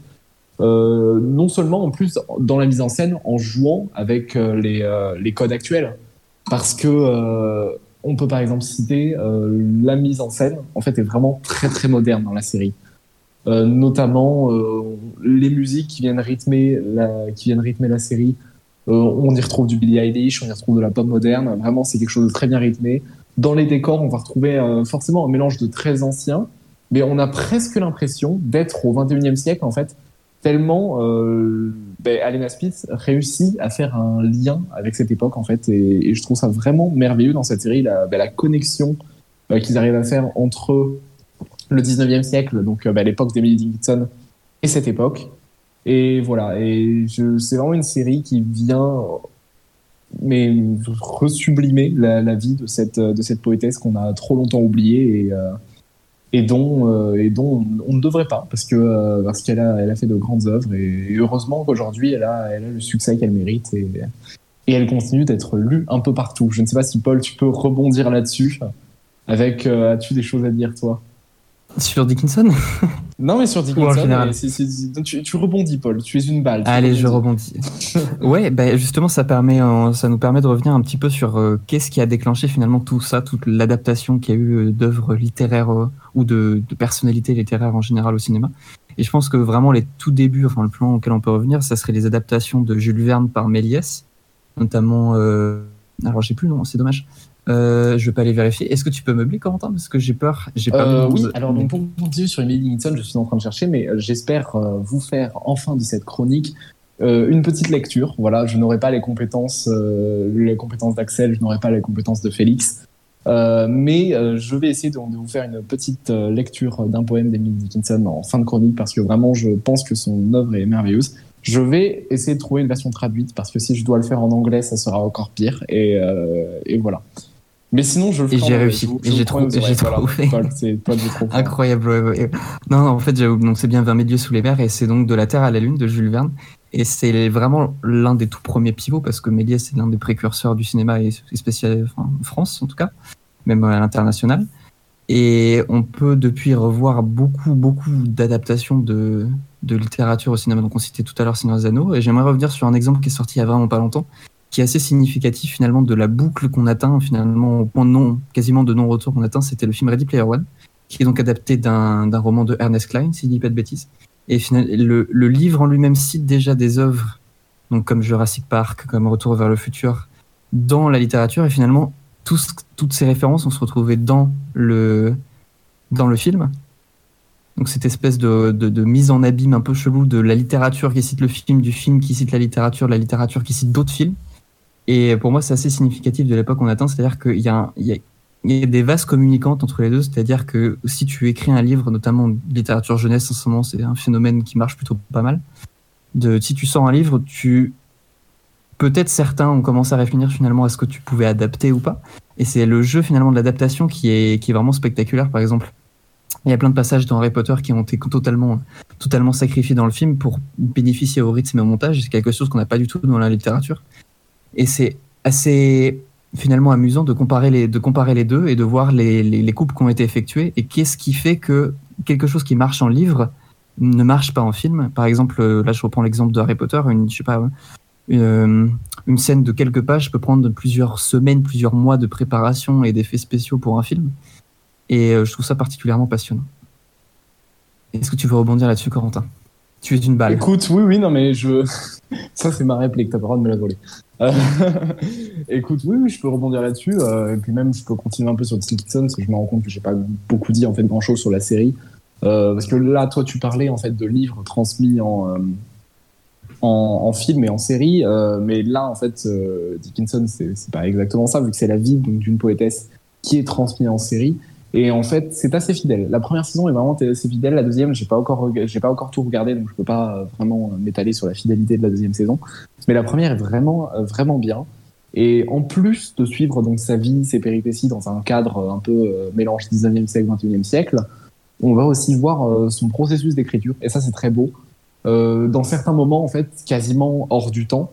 Donc, Hailey Steinfeld, qui joue euh, Emily Dickinson, on va la voir écrire ses poèmes et elle les récite en fait en même temps de les, écrire et, ça s'affiche. euh, c'est très compliqué à expliquer à la radio, mais en fait il y a une sorte d'incrustation des poèmes qui s'écrivent en même temps euh, à l'écran. Je personne ne me comprend, ce n'est pas grave. Mais voilà, je pense que c'est une série qu'il faut vraiment regarder, euh, surtout si vous êtes très intéressé par la poésie et même, même c'est une série qui est très plaisante à regarder dans tous les cas. Et je ne peux que vous conseiller d'y aller et, et de, voilà, de, de continuer à la regarder, euh, parce qu'après on espère on aura une troisième saison. Euh, Jusqu'à ce qu'elle meure, du coup, apparemment. Jusqu'à ce qu'elle meure, effectivement. Voilà. Je connais pas la fin de la saison 2, donc. euh, Et bien, on va pas spoiler. Mais elle est pas sortie, c'est ça? En fait, ça sort par euh, épisode. Bah vois. c'est. Enfin, par, euh, voilà, c'est ça, Mm. c'est chaque semaine, il y a un épisode qui sort chaque vendredi. Donc là, actuellement, on en est au cinquième, je crois, qui est sorti aujourd'hui. Je sais pas, je sais plus du tout. Mais voilà. Euh, donc, Et j'étais en train de me dire que, euh, Oui. si, alors si, j'allais dire une bêtise. Dis une Euh, bêtise, vas-y, balance. Non, mais en fait, j'essaie de trouver depuis tout à l'heure un poème d'Emily Dickinson, sauf que c'est assez compliqué en français. Mais je peux Euh, meubler. Non, non, mais c'est bon, je- j'en ai. Je, je pense que. Non, on va pas le faire. Ok, incroyable. c'est vraiment la préparation. C'est bien, au moins c'est vivant. On passe, on passe bien pour des blaireaux après les magnifiques chroniques qu'on nous a sorties, mais c'est merveilleux. C'est merveilleux. Notre talent, c'est pas dire des poèmes, Paul. Notre talent, c'est meubler, c'est apporter de la vie, c'est Ouais, c'est mettre des pierres sur l'autoroute de la littérature. Et pour- pour rebondir sur ce que des crash, on veut du sang. oui, laisse-moi parler, Corentin, sinon je te tape. Non, non, mais plus honnêtement, ouais, pour revenir par rapport à ce que tu disais, ça rejoint le phénomène des biopics qui, existe depuis, je sais pas, euh, à peu près une décennie, là, qui, qui a ça. vraiment pris un énorme bond. Et euh, je peux vous conseiller deux, trois biopics. Je crois qu'il y a Edmond qui est sorti en 2019, je me souviens plus, c'était un film sur Alexandre Dumas, si je dis pas de bêtises, j'ai peur de dire des bêtises, il me semble que c'est ça. Et sinon, on a le, le très Le moyen Tolkien. Non, non, non, non, non, je veux pas les vérifier, non, c'est bon, stop le meublage. Et on a aussi le très moyen Tolkien qui est sorti il y a pas longtemps, qui reprend toute la vie de Tolkien. Même si ça apporte des événements un petit peu, un petit peu fantasmés, la, la- la mise en scène était plutôt intéressante. Et ça permet, encore une fois, par rapport à ce que tu disais, les poèmes s'écrit, euh, qui s'écrit euh, dans, dans, dans le métrage, c'est ça? Dans Ah, tu m'as compris, tu m'as compris de ce que Bien sûr, oui, je vois, je vois ce que tu voulais Voilà. dire. En fait, des poèmes, tu vois, s'écrivent bah, avec un effet plume, quoi. Tu vois, ça, ça Mhm. s'écrit euh, et ça s'est incrusté à la scène en mode euh, il- le, le poème vole dans les airs, en fait, tu vois. Genre comme ça, on. on Je vois, ouais. Enfin, en tant que euh, que ça, ça va paraître. euh, ça va paraître incroyablement euh, chiant ce que je vais dire, mais j'ai plus le mot en français. Tu vois, en tant que viewer, Bien sûr, vas-y, balance. je me déteste pour avoir dit ça. Euh, on- en fait, on se sent vraiment dans la dans la transe euh, qu'elle peut, euh, dans laquelle elle peut être euh, quand elle écrit, et, et c'est beau. Voilà. Mais C'est effectivement très beau. ça. Non, ouais, ça me, ça, me, ça me laisse sans voix.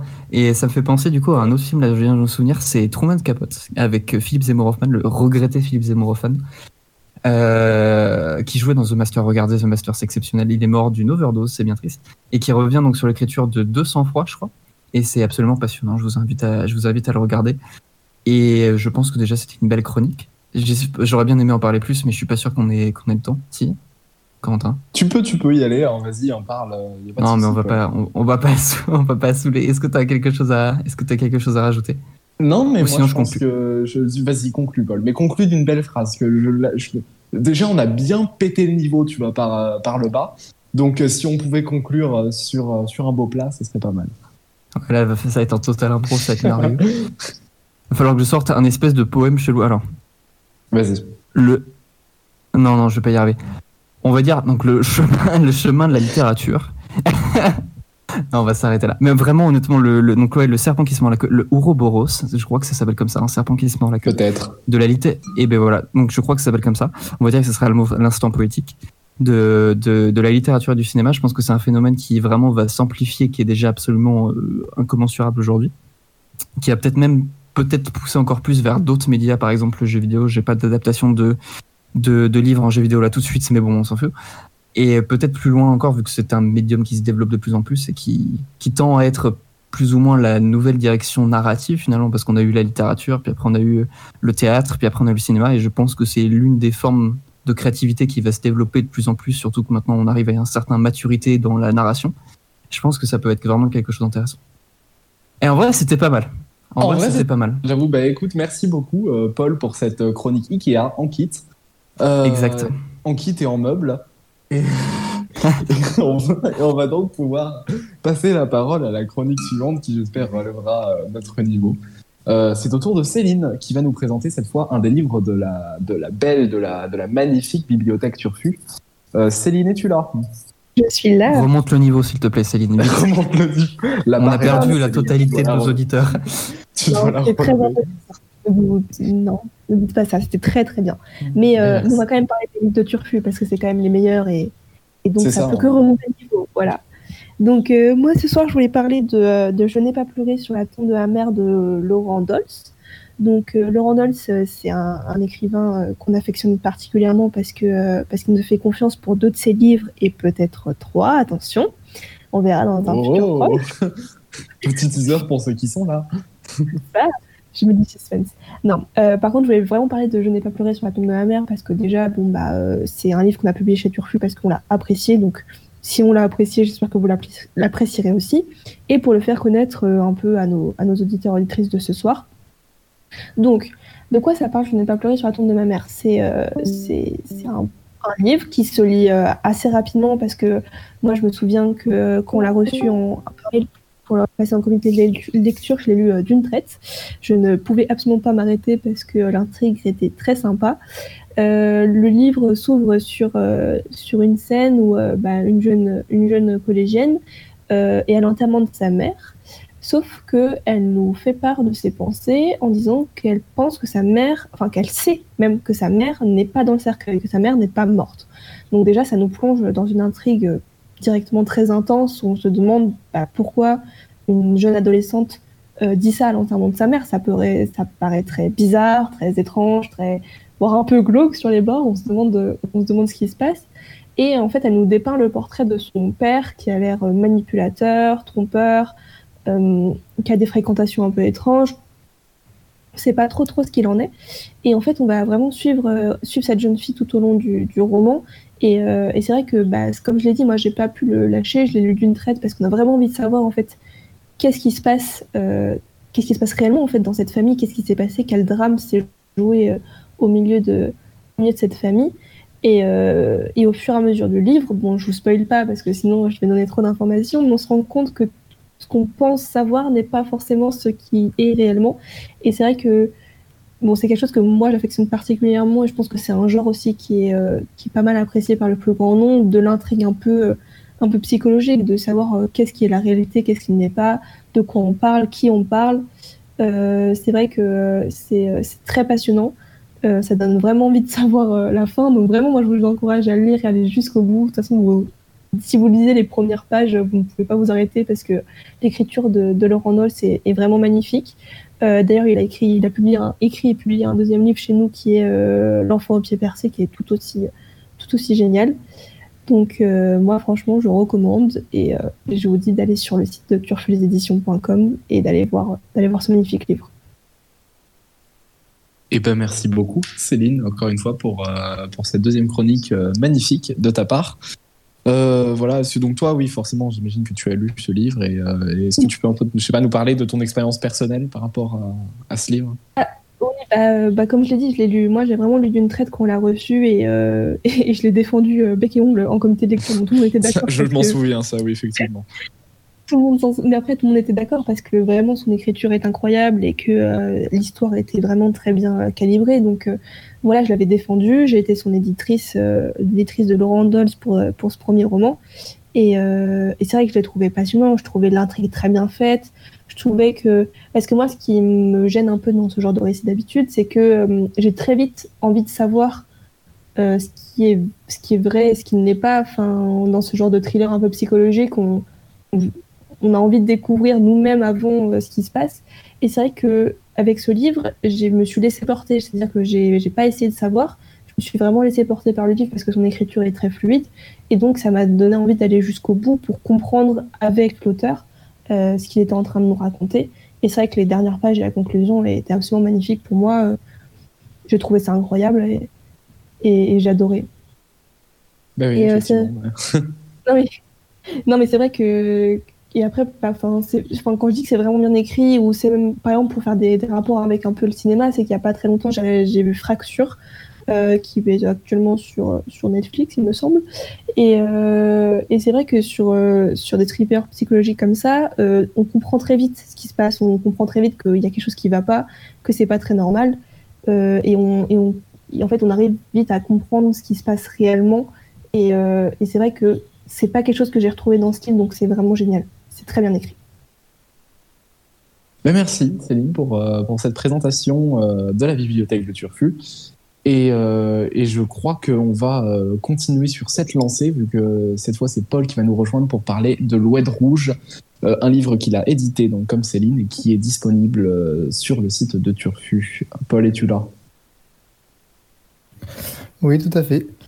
Ben, C'est parler à de- toi, c'est ton tour, vas-y. Très bien, très bien. Donc, je vais vous parler de L'Oued Rouge, livre disponible depuis septembre 2020 sur le site de Turfus Éditions. C'est notre premier livre historique qui raconte les déboires de la guerre d'Algérie. Donc, en fait, l'auteur, il part de son village natal de la Rouxière, en Loire-Atlantique, qui est l'une de ces communes de France sages et paisibles dont la guerre d'Algérie vint tracasser la quiétude. Son nom lui viendrait d'un ruisseau qui coule en bas de son bourg, dont le fond était coloré de roux par des taches férumineuses. En Algérie, le sang de l'un de ses enfants vint colorer de rouge le fond d'un oued. Donc en prenant comme cible son village d'enfance et les témoignages d'habitants de celui-ci partis à la guerre, l'auteur leur offre un hommage singulier et permet en même temps au lecteur de mieux comprendre un conflit qui était déjà perdu d'avance. Donc l'auteur, dans ce, livre, il, il recueille des témoignages, comme je viens de vous le dire, de belligérants français, mais écrit aussi euh, sur euh, ce qu'est une guerre pour lui, euh, ce qu'est une paix, et vraiment il, place le contexte dans le premier chapitre en faisant un préambule à la guerre, mettant euh, les principes de la guerre, les principes de la paix, euh, les explications, les points, positifs, les points négatifs de, de la guerre d'Algérie, vraiment il, il fait, il fait un condensé de l'histoire de la guerre d'Algérie pour permettre aux lecteurs qui ne seraient pas assez euh, qui n'auraient pas cette connaissance sur cet épisode de l'histoire française et euh, algérienne, qui n'auraient pas assez de- d'expérience et de qui pas eu assez de connaissances, puissent quand même comprendre les, récits, euh, les témoignages par la suite. Et donc euh, il, il parle aussi de la, colonisation et de la décolonisation, donc les, deux, euh, les deux moments, euh, si je peux dire, phares euh, de cette guerre. Donc euh, historien aguerri ou en devenir, curieux et avide de comprendre ce conflit, ce livre est fait pour vous, car quoi de mieux que des témoignages de, de personnes ayant vécu cette guerre pour la comprendre. Et donc je vous invite à aller le voir si ce n'est pas déjà fait. Vous ne regretterez pas votre choix. Je peux Voilà. vous confirmer les propos de, de Paul, effectivement, un très bon manuscrit historique à retrouver euh, sur le site de Turfu qui est vraiment euh, passionnant et nous replonge euh, dans un grand pan de l'histoire de France. Et on va donc euh, continuer sur les chroniques et on revient à Axel, qui après nous avoir euh, ému avec sa récitation de poème, euh, va maintenant nous parler euh, d'un fanzine. Qu'est-ce que c'est donc un fanzine, Axel? T'as vu la bête de, vu la bête de, la plaisir bête de balle là? Ouais, du coup, je vais vous parler d'un genre un peu au, contour un peu flou, on va dire. C'est les, c'est les fanzines. Donc d'abord, pourquoi j'en parle? Euh, bah, Parce que très prochainement, sur le site de Turfu les éditions, euh, vous allez avoir la chance d'avoir euh, accès à, notre premier fanzine, donc il va être très prochainement publié. Donc il, est, il a été écrit donc par un, par un groupe de lycéens et de lycéennes qui sont très engagés et, très chouettes. Et donc j'ai vraiment hâte que ce, que fanzine sorte sur le site. Mais avant tout, je voulais faire une petite piqûre de rappel pour, euh, pour ceux qui auraient oublié ou qui n'auraient jamais su pourquoi pas ce qu'est un fanzine. Donc, petite minute euh, Wikipédia. Donc, euh, un fanzine, c'est d'abord une publication.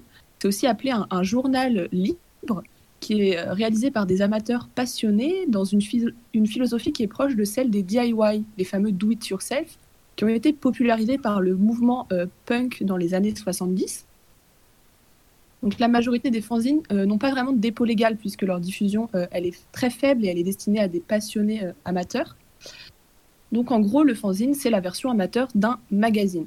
Il existe aussi les prozines qui sont un petit peu un, intermédiaire entre les, fanzines et les magazines, mais dont le, but n'est toujours pas de faire du, profit, comme une association en fait.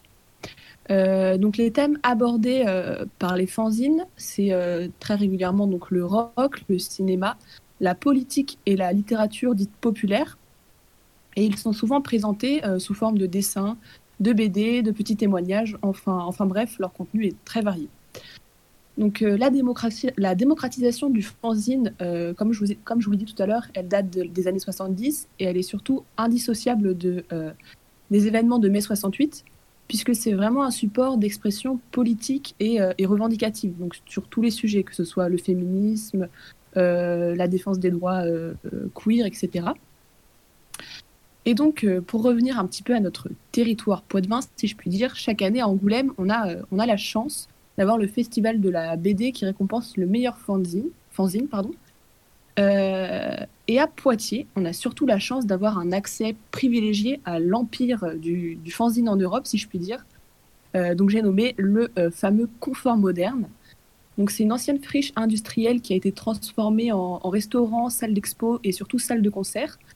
Et c'est aussi le berceau de la plus grande euh, fanzinothèque, euh, d'Europe, avec plus de, de 60 000 documents. Donc euh, la majorité sont des fanzines, donc de la presse alternative sur tous les sujets. Donc si ça vous intéresse, n'hésitez pas à aller faire un tour sur le site du Confort Moderne, donc confort-moderne.fr ou sur, leur site euh, fanzino.org, dédié aux fanzines. Et restez connectés aux, news de Turfu surtout pour pouvoir découvrir notre tout premier fanzine. Voilà Corentin, j'ai fini pour ma chronique. Eh bien, merci beaucoup, Axel, pour cette chronique qui est toujours euh, autant passionnante. On va maintenant euh, retour pour une petite pause. Euh, on vous remet donc euh, sur l'autoroute du sommeil euh, pour après euh, prendre la prochaine sortie et retourner sur l'autoroute de la littérature. Ça fait beaucoup de, beaucoup de route, je vous l'accorde. Euh, mais on a le temps, on est là pour ça. Et donc, euh, on se dit à tout de suite après une petite pause musicale.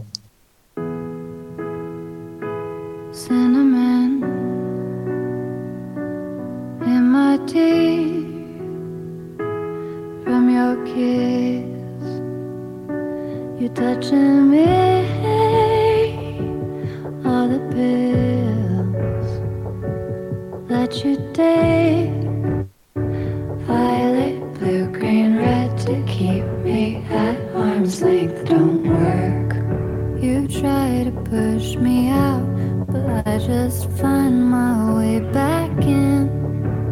Violet, blue, green, red to keep me out.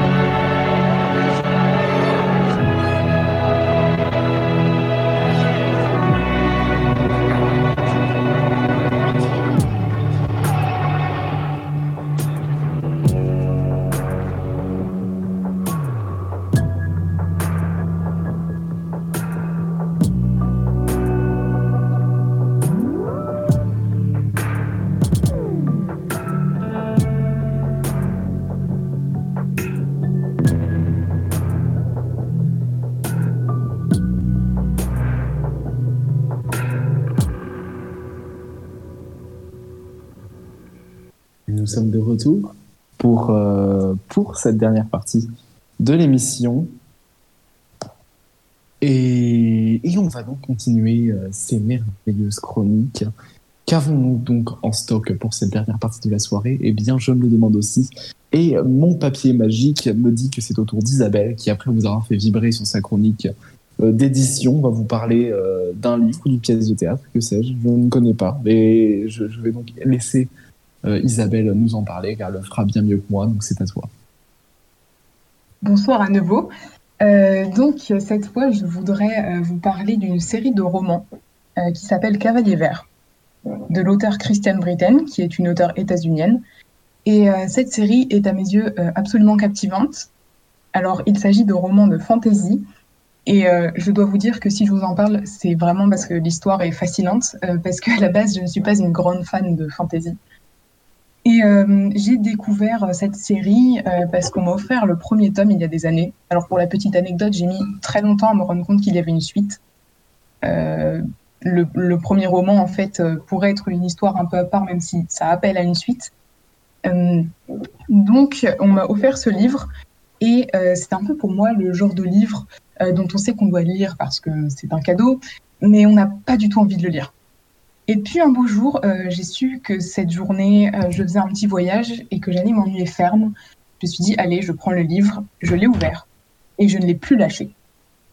Euh, donc le récit commence dans le pays imaginaire de la Sakoridie. Euh, il s'agit de l'histoire d'une jeune femme qui s'appelle Carrigan Gladeon et qui est une personne très déterminée, très courageuse, même si elle ne le sait pas forcément, qui un beau jour euh, s'enfuit de son école à la suite d'un duel avec un noble qu'elle a ridiculisé.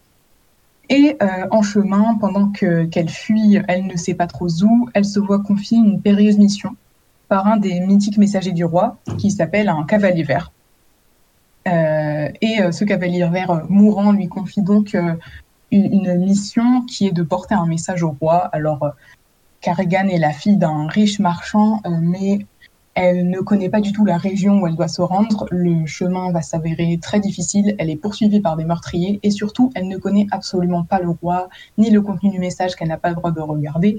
Et euh, tout cela semble très intrigant. Cette mission va conduire Carrigan à vivre de nombreuses aventures. Euh, je ne vais pas vous en dire plus à ce sujet pour ne pas vous gâcher le plaisir de cette lecture, mais euh, le premier tome n'est qu'un apéritif par rapport aux autres tomes qui sont tous absolument géniaux. Euh, il y a actuellement six tomes qui sont parus en français. Et même après six livres, je dois dire qu'il est impossible de se lasser des aventures de Carrigan et des autres héros. Kristen Britten crée un univers fictif qui est absolument captivant, avec euh, des personnages euh, très différents, des peuples aussi très intéressants, des légendes, de la magie. C'est très intrigant, c'est impossible de lâcher les livres, il y a un très grand suspense. Et ce que j'apprécie aussi par ailleurs, euh, c'est la présence de personnages féminins qui sont forts et intelligents, que ce soit Carrigan, l'héroïne, ou euh, qui est donc une personne euh, vraiment courageuse et à laquelle on s'attache immédiatement, ou encore la capitaine Laren Stell, qui est la chef des cavaliers verts, et une respectée conseillère du roi. Le premier livre se concentre tout particulièrement sur Carrigan, mais la suite développe les histoires de la capitaine, du roi Zachary, etc. Et euh, c'est vraiment très intéressant parce qu'on voit leur progression et on veut toujours en savoir plus. Les personnages euh, connaissent euh, ben, un véritable développement en fait. Au début, Carrigan, par exemple, je crois qu'elle a 16 ans lors du premier tome. Elle s'enfuit sur un coup de tête, elle fait un peu n'importe quoi, elle se rend compte en fait qu'elle a fait une grosse bêtise, elle agit un peu en gamine. Elle se retrouve livrée à elle-même dans des endroits dangereux et inconnus et elle pense tout le temps à la punition que lui réserve son père et elle ne semble pas prendre conscience de la mission qu'on lui a donnée qui est euh, en fait énorme, trop grande pour elle. Et, euh, et au fur et à mesure des tomes, on aborde des sujets aussi de plus en plus adultes. Euh, c'est aussi pour ça que je conseille pas cette série aux, très jeunes adolescents parce que il y a quand même dans le premier tome il y a moins de violence, mais ça reste quand même assez dur par moment. Et dans les tomes suivants, on peut aborder par moments des, sujets vraiment très durs. Euh, donc euh, c'est plus à, à partir euh, adolescence, je dirais 15 ans, euh, voire plus. Euh, ensuite, euh, je voulais dire, euh, oui, que ça pourrait, ça peut plaire à, tous les âges, sauf les très jeunes. Donc, euh, je me répète, mais peu importe. Euh, les plus âgés, ça peut leur plaire aussi parce que il y a des réflexions euh, politiques et philosophiques qui sont euh, menées. Euh, par exemple, au sujet de la royauté. Euh, donc, euh, Carrigan devient très proche du roi et euh, elle rencontre des personnes qui sont contre le roi. Et elle se demande pourquoi, parce que c'est un très bon roi, c'est un homme bon, euh, qui aime son pays, et elle en vient à se demander est-ce que euh, c'est bien d'avoir un roi? Enfin, par exemple, il y a tout ce sujet de la politique qui est particulièrement développé. Euh, on a aussi des modes de vie différents qui euh, sont euh, mis en perspective. Évidemment, l'intrigue euh, repose en partie sur des histoires d'amour compliquées, mais ce n'est pas juste le fruit d'un feuilleton à l'eau de rose. Euh, là aussi, on retrouve euh, une certaine réflexion et c'est central au, développement des personnages. C'est vraiment très intéressant.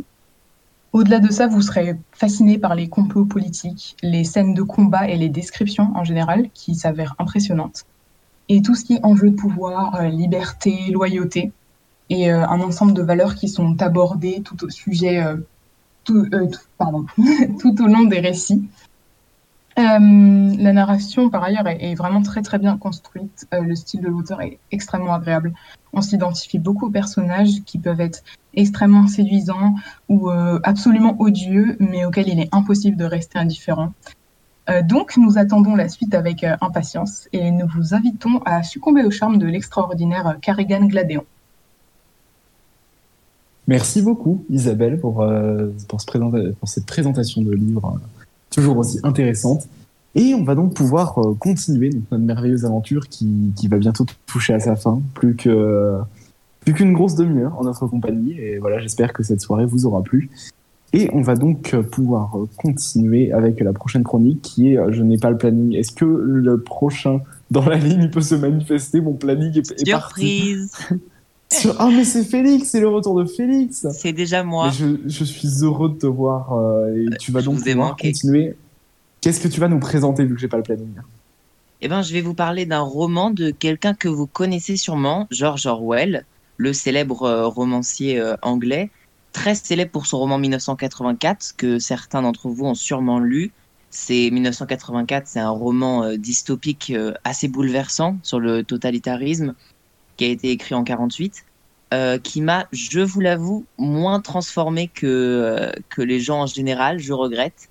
Euh, mais je voulais donner une deuxième chance à, à, notre cher Georges. Donc, j'ai relu pendant le confinement donc La ferme des animaux de George Orwell et j'aimerais vous en parler parce que ça vaut vraiment le coup. Donc, La ferme des animaux, je vais vous lire le résumé pour, pour, vous, pour vous familiariser avec cette œuvre. D'habitude, j'aime pas trop les résumés parce que je trouve ça très difficile de rendre compte de, toute une atmosphère, de tout un monde en une seule quatrième de couverture. Mais là, c'est un résumé qui est excellent. Écoutez. Un certain 21 juin eut lieu en Angleterre la révolte des animaux. Les cochons dirigent le nouveau régime. Boule de neige et Napoléon, cochon en chef, affichent un règlement. Tout deux pattes est un ennemi. Tout quatre pattes ou tout volatile, un ami. Nul animal ne portera de vêtements. Nul animal ne dormira dans un lit. Nul animal ne boira d'alcool. Nul animal ne tuera un autre animal. Tous les animaux sont égaux. Le temps passe, la pluie efface les commandements. L'âne, un cynique, arrive encore à déchiffrer tous les animaux sont égaux, mais certains le sont plus que d'autres.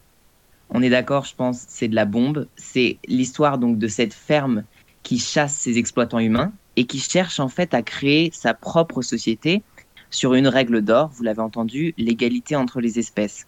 Et ce qui fait frissonner tout au long de la lecture, c'est évidemment la plume d'Orwell qui peu à peu euh, glisse de l'utopie au désastre, comme il sait très bien le faire, merci à lui, tout doucement comme pour nous piéger en fait en même temps qu'il piège les autres animaux, qui eux sont victimes de cette dystopie, de cette, euh, de cette égalité détournée, comme le lecteur ne sait pas où ça, où, où ça a chaoté, à quel moment de l'histoire on, a plongé dans l'horreur au lieu de rester dans cette utopie qui était pourtant euh, très bien partie. En peu de pages, puisque euh, c'est à peu près 130 pages ce, livre, on plonge dans la psychologie à la fois du pouvoir, le pouvoir qui est incarné, euh, sinon ce serait pas drôle, par euh, des cochons, et aussi dans la psychologie de l'asservissement, parce que les autres animaux qui sont exploités par les cochons subissent en même temps que nous une réécriture de l'histoire, de leur histoire à eux, mais aussi de l'histoire du livre en elle-même, qui nous lave le cerveau et qui leur lave le cerveau. On est tous la victime d'un même dictateur et on voit qu'ils essaient de comprendre ce qui a déraillé dans cette ferme, pourquoi ils ont été libres un jour et pourquoi ils ne le sont plus aujourd'hui. Ils essaient de comprendre et nous aussi on essaie de comprendre à quel moment on s'est fait piéger dans cette lecture. Alors qu'au départ ils avaient un seul rêve, le rêve de la liberté. Et nous aussi on avait envie que ça se finisse bien, mais on, sait très bien qu'on va de, de, pire en pire, de page en page. C'est, on est de plus en plus loin du rêve. Et moi, j'ai trouvé cette histoire adorable parce que c'est parce que pour la petite histoire, ce rêve de liberté, il a été initié par un vieux cochon dans la ferme, le vieux sage, euh, un cochon complètement infirme, qui leur raconte qu'un jour ils, se re, ils se rebelleront contre contre les fermiers et qu'ils euh, et que et seront enfin libres et que la liberté entre les espèces sera enfin effective. Et euh, évidemment, euh, ce bon vieux père Castor euh, meurt au début et ce rêve, ce, rêve qu'il a annoncé, cette, euh, prophétie, est complètement détourné par ses enfants, les autres cochons, qui euh, en profitent pour prendre le pouvoir. Euh, tout ça, ça nous rappelle, si je puis me permettre, euh, ce bon vieux euh, comme, comme, comme un, une espèce de Lénine qui, mourrait et, euh, dont un Staline détournerait son rêve. Et c'est très étonnant de pouvoir dire ça aujourd'hui parce que cette histoire, elle modélise complètement cette histoire du communisme en URSS et pourtant, euh, la ferme des animaux, ça date de 1945. Donc, euh, en 1945, on ne les connaît pas encore, ces embrouilles du RSS. Je pense qu'on peut en conclure que George Orwell, c'est un peu le Black Mirror du XXe siècle. Il s'amuse à écrire les pires horreurs vers lesquelles euh, notre société pourrait basculer, et évidemment, ça arrive dans la vraie vie. Le cochon, il s'appelle pas Staline, il s'appelle Napoléon, comme vous l'avez en résumé.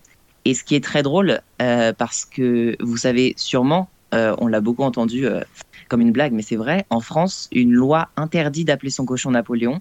Et en lisant ça, je me suis dit, mais est-ce que ce serait pas lié euh, si par hasard ce serait pas un clin d'œil à ce roman pour justement éviter que nos cochons se rebellent contre nos fermiers, je sais pas, et qu'ils créent leur propre dictature sur les étables et les basses-cours, un grand délire. Je me suis dit, mais à un moment, à, à l'Assemblée nationale, ils avaient plus d'idées, ils ont, ils ont fait cette loi-là, et je trouve ça absolument hilarant.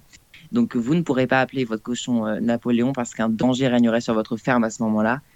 Et euh, je ne vais pas vous dévoiler la fin du, livre parce que je suis un homme bon, mais sachez qu'elle est grandiose, que ça vaut vraiment le coup. À la fin du livre, la boucle est bouclée délicieusement comme Orwell sait le faire. Et bah, en parlant de boucle bouclée, il est temps pour moi de rendre l'antenne. Merci beaucoup. Merci beaucoup, Félix, pour cette chronique. Encore une fois, c'était euh, merveilleux, c'était bel et bien de la bombe. Tu nous as fait revivre euh, les grands classiques de George Orwell, et pour cela, on te remercie. On va donc pouvoir continuer un peu euh, dans euh, dans cette épopée littéraire, dans ce, ce voyage, cette odyssée, que dis-je. Il n'y a pas de mots assez forts pour décrire ce que nous vivons en ce moment, et on et on continue et on continue avec la prochaine chronique qui est celle de Paul Montblé et de Kylian. Allez-y, faites-nous rêver, c'est votre tour. Et oui, on est de retour. Kylian, t'es là? Oui, je suis là. Très bien. Ok. Donc, avec Kylian, on va vous présenter un livre que nous étudions en première année de Lettres Sciences Po. D'ailleurs, on fait un petit bisou à notre, à notre promo de L1. Et euh, donc, il s'appelle Walden ou La vie dans les bois d'Henri d'Henri David Thoreau. Pardon. Oui, en fait, dans une période où nous sommes tous en grande partie confinés chez nous, euh, donc pour beaucoup euh, privés de contact avec la nature, euh, certains sont confinés dans un environnement plutôt gris et urbain, et il peut paraître important de se lancer dans la lecture de l'œuvre phare de Henry David Thoreau, Walden ou la vie dans les bois, pour tout simplement penser à autre chose. En plein milieu du 19e siècle, dans le pays qui en passe de devenir le plus industrialisé du monde, donc l'Amérique, euh, Thoreau tourne le dos à la civilisation et s'installe seul, dans les bois, à un mille de tout voisinage, dans une cabane qu'il a construite lui-même, au bord de l'étang de Walden, dans le Massachusetts. Il ne doit plus sa vie qu'au travail de ses propres mains. Et donc ce livre, c'est le compte-rendu des, des deux années que l'auteur a passé à vivre en autarcie, euh, dans une cabane euh, qu'il décrit comme une maison recouverte étroitement de bardeaux et de plâtre, de 10 pieds de large sur 15 de long, au jambage de 8 pieds, pourvu d'un grenier d'un appentis, d'une grande fenêtre de chaque côté, de deux trappes, d'une porte à l'extérieur et d'une cheminée de briques en face. Définir le livre est très compliqué.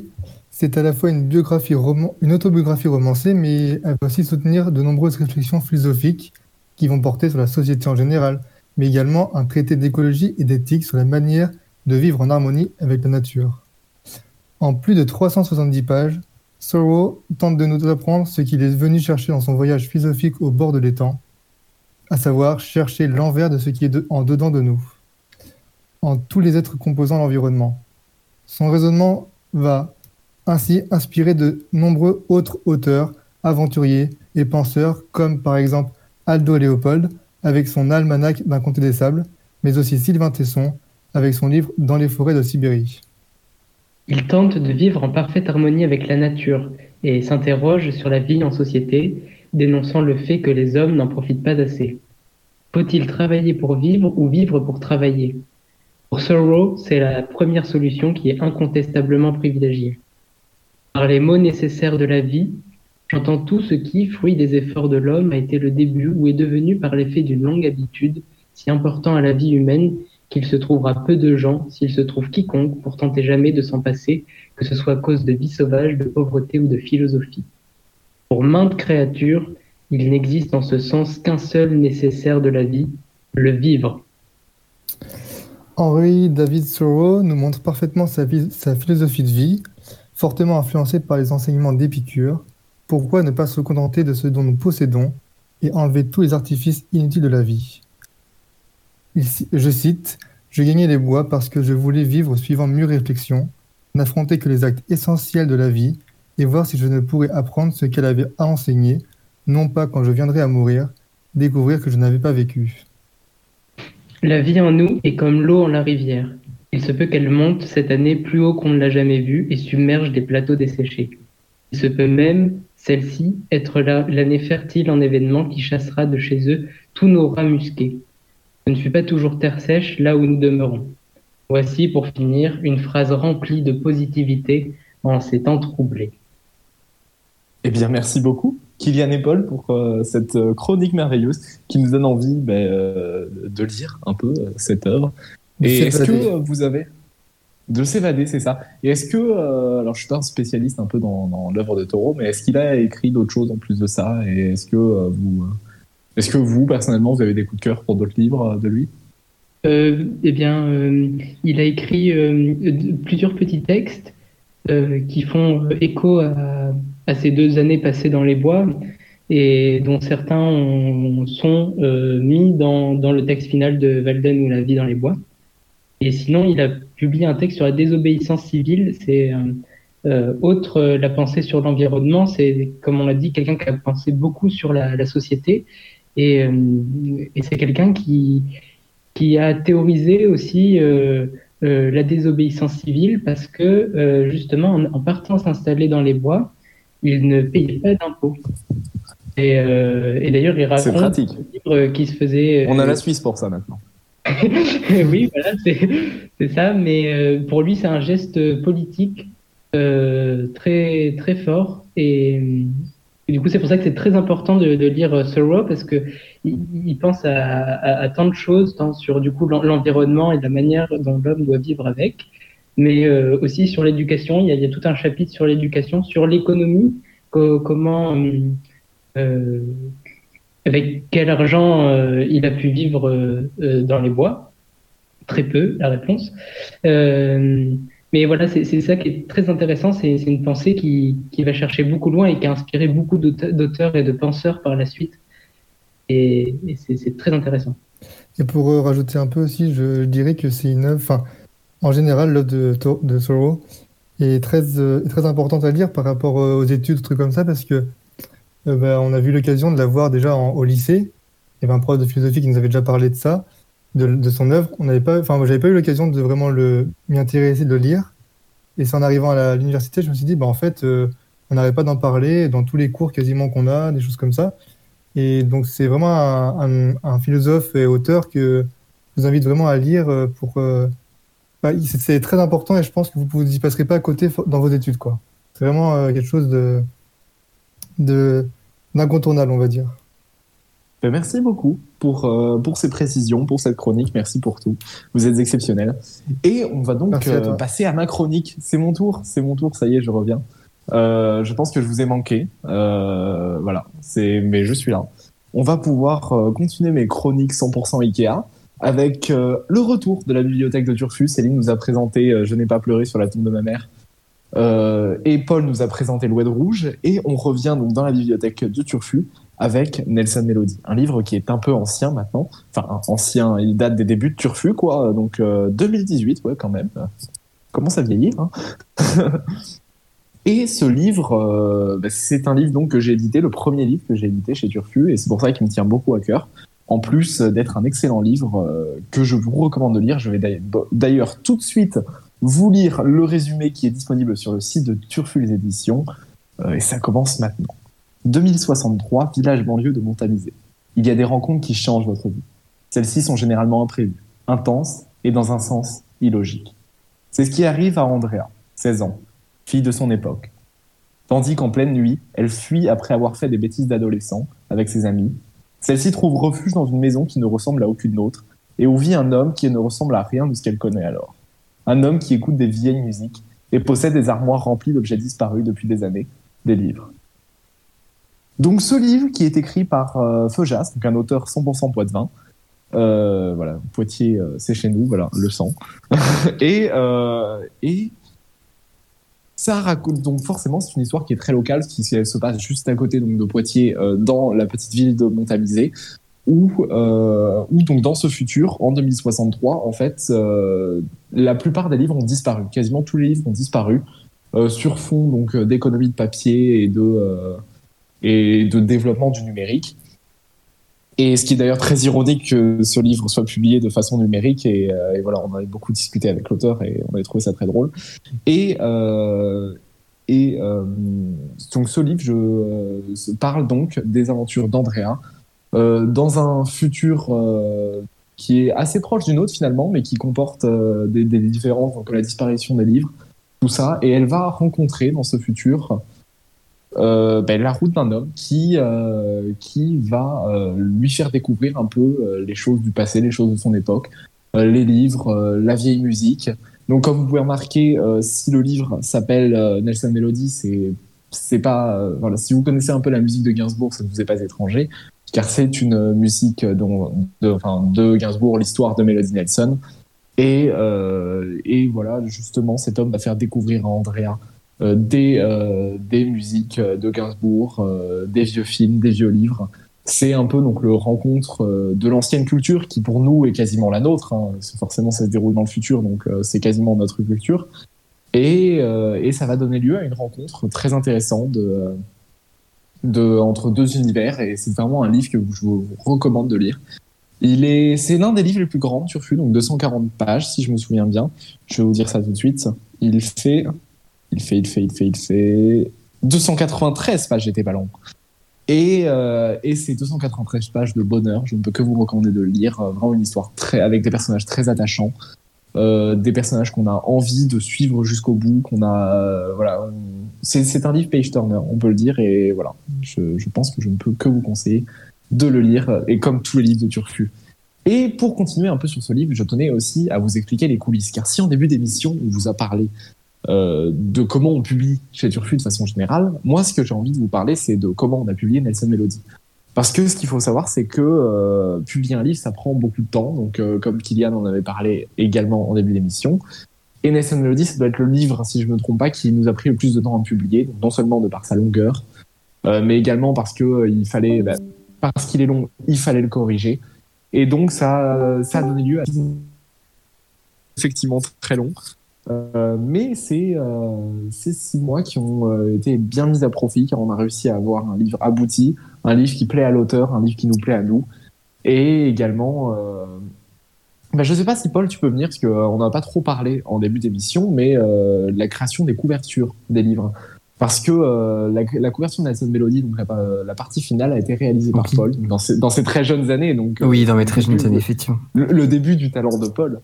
Mais euh, Euh, je sais pas si Paul, tu peux parler toi plus de la, la création de couverture en fait qu'il y a autour euh, des livres, parce que la plupart des couvertures c'est toi qui les as créées. Enfin, je pense qu'on peut dire sur euh, sur. sur- Pas, pas tellement dernièrement parce que j'ai pas eu tellement la main dessus, mais par exemple, moi, je peux un peu parler de ce qui s'était passé pour Nelson Melody. Donc, on avait fait euh, des rencontres avec Feujas et on lui avait demandé ce qu'il voulait, on avait fait des retours et ça se passe plutôt comme ça. C'est ce qu'on enfin, c'est ce qu'on aimerait faire, en tout cas pour tous les auteurs. Après, ça n'a pas toujours été le cas, mais c'était vraiment le l'opportunité idéale, c'était de vraiment communiquer avec l'auteur, de savoir ce qu'il voulait faire et ce qu'il voulait avoir comme couverture. C'était un peu un, événement. C'était la fin de la publication de, des- de chaque chapitre, si je dis pas de bêtises.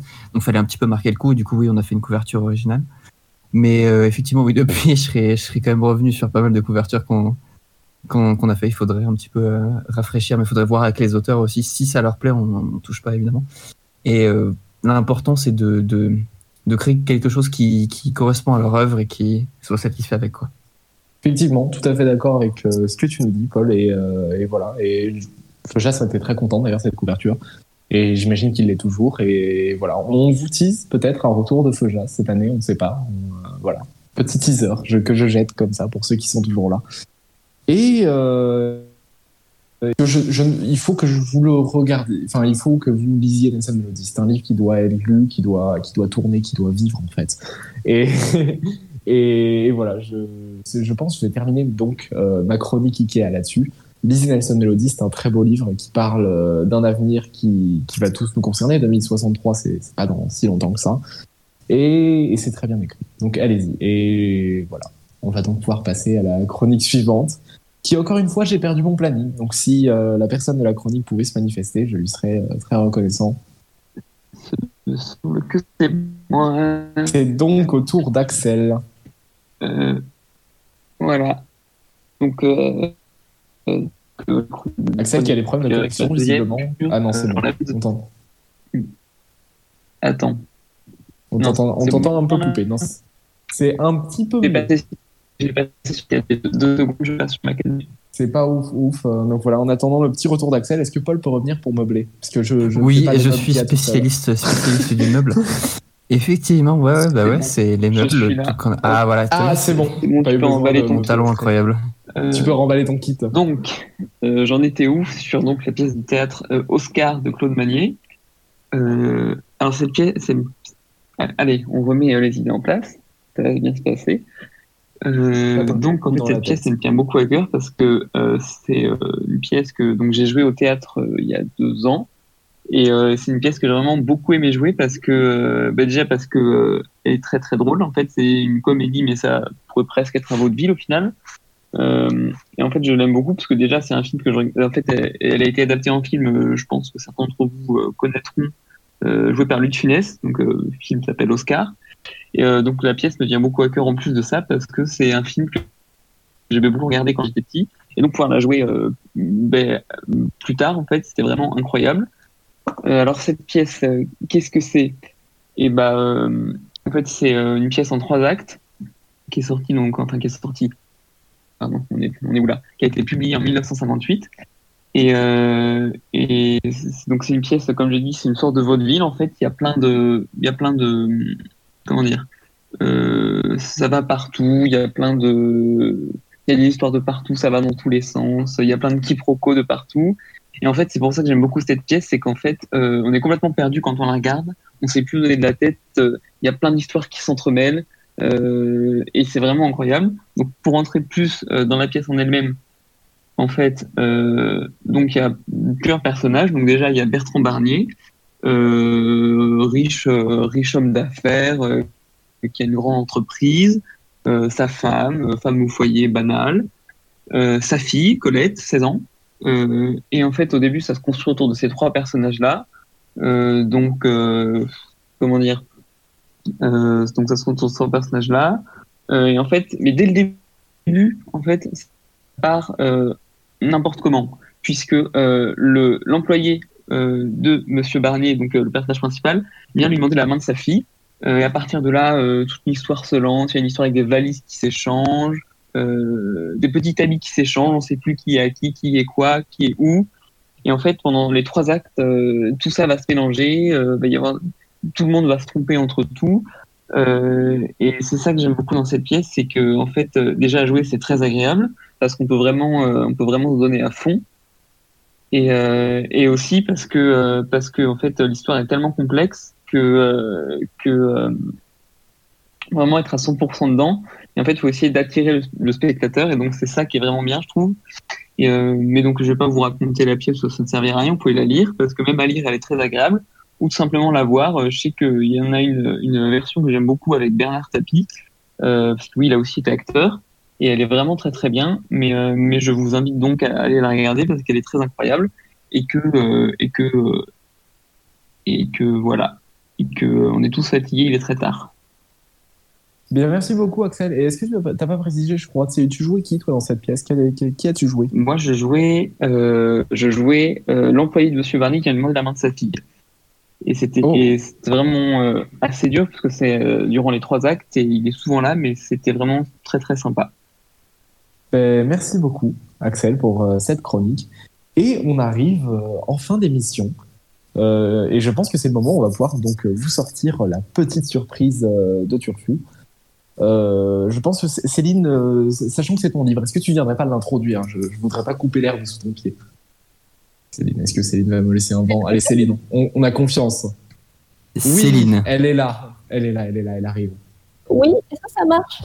Eh oui, oui, ça marche. Elle, s'est- elle s'est perdue sur l'autoroute du sommeil, il n'y a pas de souci. elle, est, elle est reperdue, visiblement. Céline, as-tu besoin d'aide, Céline? Je vais devoir l'introduire seule, ça va être très triste. Céline, es-tu avec nous? C'est Céline très, très triste de finir là-dessus. Mais non, tu peux pas nous faire ça quand même.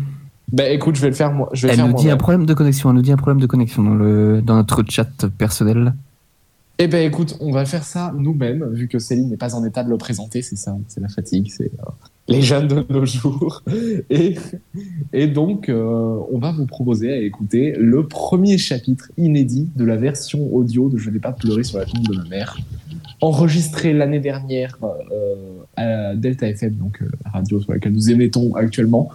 Nous vous proposons ce soir en inédit, en direct live, en world premiere, le premier chapitre de, euh, cette, euh, de ce magnifique livre dont euh, Céline nous a dit qu'elle a adoré. Euh, Céline, euh, si Céline nous dit qu'elle a adoré, c'est que ça doit être merveilleux. Donc, je vous lance tout de suite le premier chapitre et après on se retrouve juste après donc, pour, pour un petit message d'adieu. Voilà, parce qu'on va, on va pas vous laisser comme ça quand même. Et, et on se dit à tout de suite après le premier chapitre. Je n'ai pas pleuré sur la tombe Chapitre 1 Le lundi 1er novembre, mon père a voulu que je vienne avec lui sur la tombe de maman. Je dis mon père parce qu'il ne supporte pas que je l'appelle papa. Alors si je dois parler de lui, c'est mon père. Et si je dois lui demander quelque chose, eh bien c'est rien. J'évite de le faire. Avant de partir, il m'a dit que je n'avais pas intérêt à chialer. En fait, il ne me l'a pas dit. Mais il me l'a fait comprendre comme toujours, avec son regard dur et son expression butée. Une fille, c'est connu, ça chiale pour un oui ou pour un non. Dans la voiture, j'étais toute glacée. Cela faisait des semaines que je n'avais pas été aussi près de lui, de sa mauvaise humeur. Enfin, je ne sais pas si c'est vraiment de la mauvaise humeur. C'est comme un mur, on ne peut pas savoir ce qu'il y a derrière. Ou plutôt comme une porte fermée à double tour qui ne s'ouvrirait que pour laisser passer de la hargne. C'est pénible une porte fermée à double tour, mais parfois, mieux vaut qu'elle ne s'ouvre pas. Il pleuvait. L'eau ruisselait sur les vitres, il ne voyait pas grand-chose. Mon père s'est garé devant le vendeur de chrysanthèmes. On est sorti de la voiture, il a acheté un pot et m'a fait signe de le prendre. Toujours sans amour. Puis on est entré dans le cimetière. La pluie continuait à tomber avec de grosses gouttes froides. Tout était trempé, les allées boueuses, les dalles de granit, les vieilles qui s'affairaient avec leurs imperméables cacadois et leurs capuches en plastique transparent. Tout était gris. Le ciel, le regard vide des cendres vierges, les plaques gravées avec du doré qui s'en va. À ma grand-mère, à mon frère, dans mon cœur à jamais. Les miennes étaient roses qui pètent. Quand on est arrivé, j'étais déjà trempée jusqu'au slip. Mon père a fait semblant d'arranger la tombe. Il a attrapé les fleurs noircies qui dataient de l'enterrement et les a jetées de côté. J'ai posé le pot à la place. Il est resté là, les mains croisées devant sa braguette. Je le voyais de trois quarts d'eau, avec ses épaules larges, sa nuque raide, les gouttes qui tombaient une à une de son gros pied. Chaque vieille qui passait nous jetait un coup d'œil attristé et faisait un signe en baissant la tête. Mon père faisait mine de ne pas les voir, comme s'il était perdu dans ses pensées. Moi, je le connais. Il était tendu comme un arc. Le recueillement, c'est pas vraiment son jeu. Qu'est-ce qu'on foutait là? On est enfin revenu sur le parking. Au moment d'entrer dans la voiture, j'ai vu deux types à l'avant d'une Clio blanche, enfoncés dans leur siège, à peine visibles derrière le pare-brise couvert de buée. Je me suis dit, voilà deux flics. À cause de leur veste en cuir, de leur attitude faussement dégagée. La même que celle de mon père. Avant de démarrer, il a fixé le rétroviseur quelques secondes. Il les avait vus lui aussi. Sur le retour, j'ai passé mon temps à serrer les dents pour ne pas les claquer. L'eau ruisselait le long de mes cheveux jusque dans mon cou. Je dégoulinais comme une serpillière. Mais à l'intérieur, j'étais restée bien sèche. Je n'avais pas pleuré sur la tombe de maman, parce qu'elle n'y est pas. Mon téléphone m'a réveillée en clignotant. Debout, debout, debout disait le texto de Romain. Je suis restée assise sur mon lit à écouter si quelqu'un bougeait dans l'appartement, plus par réflexe qu'autre chose. À cette heure, qu'il ait été de service ou pas pendant la nuit, mon père roupillait. Je me suis habillée sans faire de bruit ni allumer la lumière. Un biscuit qui traînait dans la cuisine, un coup d'eau directement au robinet. La porte a claqué pendant que je dévalais les escaliers. Romain m'attendait en bas de l'immeuble. Il a fait mine de regarder sa montre. 3 minutes 46 secondes, et du progrès. Le ciel était lourd de nuages gris-noirs. D'habitude, la bonne humeur de Romain m'a fait du bien. Mais cette fois-ci, elle m'a carrément énervée. T'es chier quand même, tu pourrais pas changer de message Qu'est-ce que tu dirais de Nina, réveille-toi mon petit chat J'ai fait la grimace. Debout, tigresse? J'ai fait semblant de lui mettre un coup de griffe et il a levé un bras en faisant semblant d'avoir peur. Puis on a pris la direction du lycée. Le plus souvent, quand on marche tous les deux, c'est moi qui parle et Romain qui écoute. Et ce jour-là, rien ne sortait. On était le 4 novembre, le jour de rentrée après les vacances d'automne. La première fois qu'on retombait sur un 4 depuis la mort de maman. Romain a bien senti que ça n'allait pas fort. J'ai une théorie sur les profs, a-t-il dit tout à coup.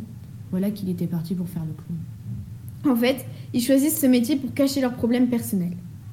Quincaille par exemple. D'après toi, pourquoi elle fait français? Il n'a pas attendu que je réponde. T'as bien remarqué qu'elle avait de gros soucis de compréhension. Jeune homme, votre résumé du Frankenstein de Marie Shelley est vraiment très obscur. Il avait pris un ton criard. Ce qu'elle ne dit pas, c'est que, de toute façon, elle a jamais rien compris au bouquin. Ni à aucun autre d'ailleurs.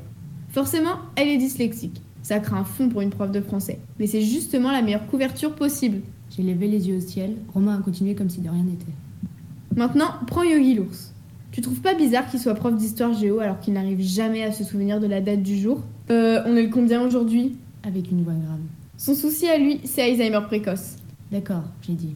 Mais regarde Poutine, il aime les nombres, ça le fait kiffer, il a une calculatrice à la place du cerveau. Alors c'est quoi son problème? C'est simple, il est phobique des chiffres. Mais il se soigne. C'est pour ça qu'il nous fait des maths. On lui sert de traitement.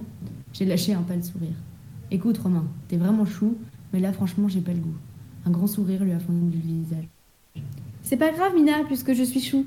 Il s'est esclaffé et je l'ai traité de pauvre débile en lui envoyant un coup de poing qu'il a facilement évité. Nous étions déjà devant la grille du lycée. La pluie s'est soudain remise à tomber et nous avons couru pour atteindre le préau.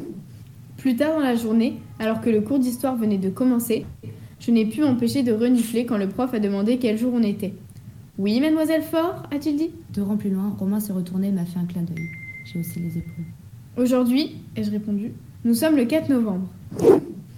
Quand on arrive dans ma rue, on passe près d'un poteau en fer en haut duquel il y a un panneau de sens interdit. En fin de journée, quand le soleil est bas, le panneau se met à briller. Je me souviens bien du moment où ça m'a frappé pour la première fois. C'était une semaine après la mort de maman. Jamais je n'y avais fait attention avant. Lorsque je suis rentrée du lycée ce jour-là, le panneau brillait comme s'il était éclairé de l'intérieur. Depuis, à chaque fois, ça me met mal à l'aise. C'est comme un soleil rouge à l'entrée de la rue. En approchant, on se rend compte qu'il est incomplet, parce que la barre blanche au milieu ne brille pas. Elle fait une fente opaque, comme si quelqu'un nous observait. Ce mardi, on s'est bien regardé, le panneau et moi. Pour deux raisons. La première, c'est que la pluie avait cessé de tomber pendant l'après-midi et qu'un beau soleil d'automne était sorti. Impossible de le rater. La seconde, c'est que Romain n'était pas avec moi. Il est comme ça, Romain. D'habitude, on se retrouve sur le chemin du retour, c'est une sorte de rituel. Mais parfois, il disparaît, et alors je me rends compte qu'il me manque, et ça me fout en rogne. Je suis passée sous le panneau. Je suis arrivée en bas de mon immeuble. J'ai fait le code et je suis montée. J'ai tourné la poignée de la porte de l'appartement. C'est ouvert. J'ai enlevé mes bottes et j'ai accroché mon manteau le plus lent possible du baudrier de mon père. La poignée de son arme de service dépassait de l'étui. Résine noire mat sur le cuir noir brillant. Mon père, lui, était vautré sur le canapé du salon, une jambe sur la coudoir, un pied sur la table basse à côté d'un trognon de sandwich et d'une canette de bière vide. Je suis passée silencieusement. Il n'a pas tourné la tête. La télé était allumée sur une chaîne d'actualité en continu. Arrivée dans ma chambre, je me suis allongée sur le lit et je suis restée à fixer les posters de mes chanteurs préférés sur le mur, là où je les avais mis avant la mort de maman, il y a un mois et un jour. Des siècles. Leur visage m'était complètement étranger maintenant. Au fur et à mesure que le soir est tombé, ils se sont estompés, fondus dans l'obscurité. Il n'en est plus resté que des taches sombres. La télé marchait dans le salon. J'attendais. Au bout d'un moment, la télé s'est éteinte. Il y a eu des bruits de pas, puis un claquement. Un bruit de serrure. Mon père était parti en fermant l'appartement à clé. Je devais dire en m'enfermant. J'ai attendu encore. Pendant un moment, les seuls bruits sont venus du dehors. Une voiture dans la rue, un scooter, des claquements de talons dans les escaliers, le son d'une chaise d'eau chez les voisins.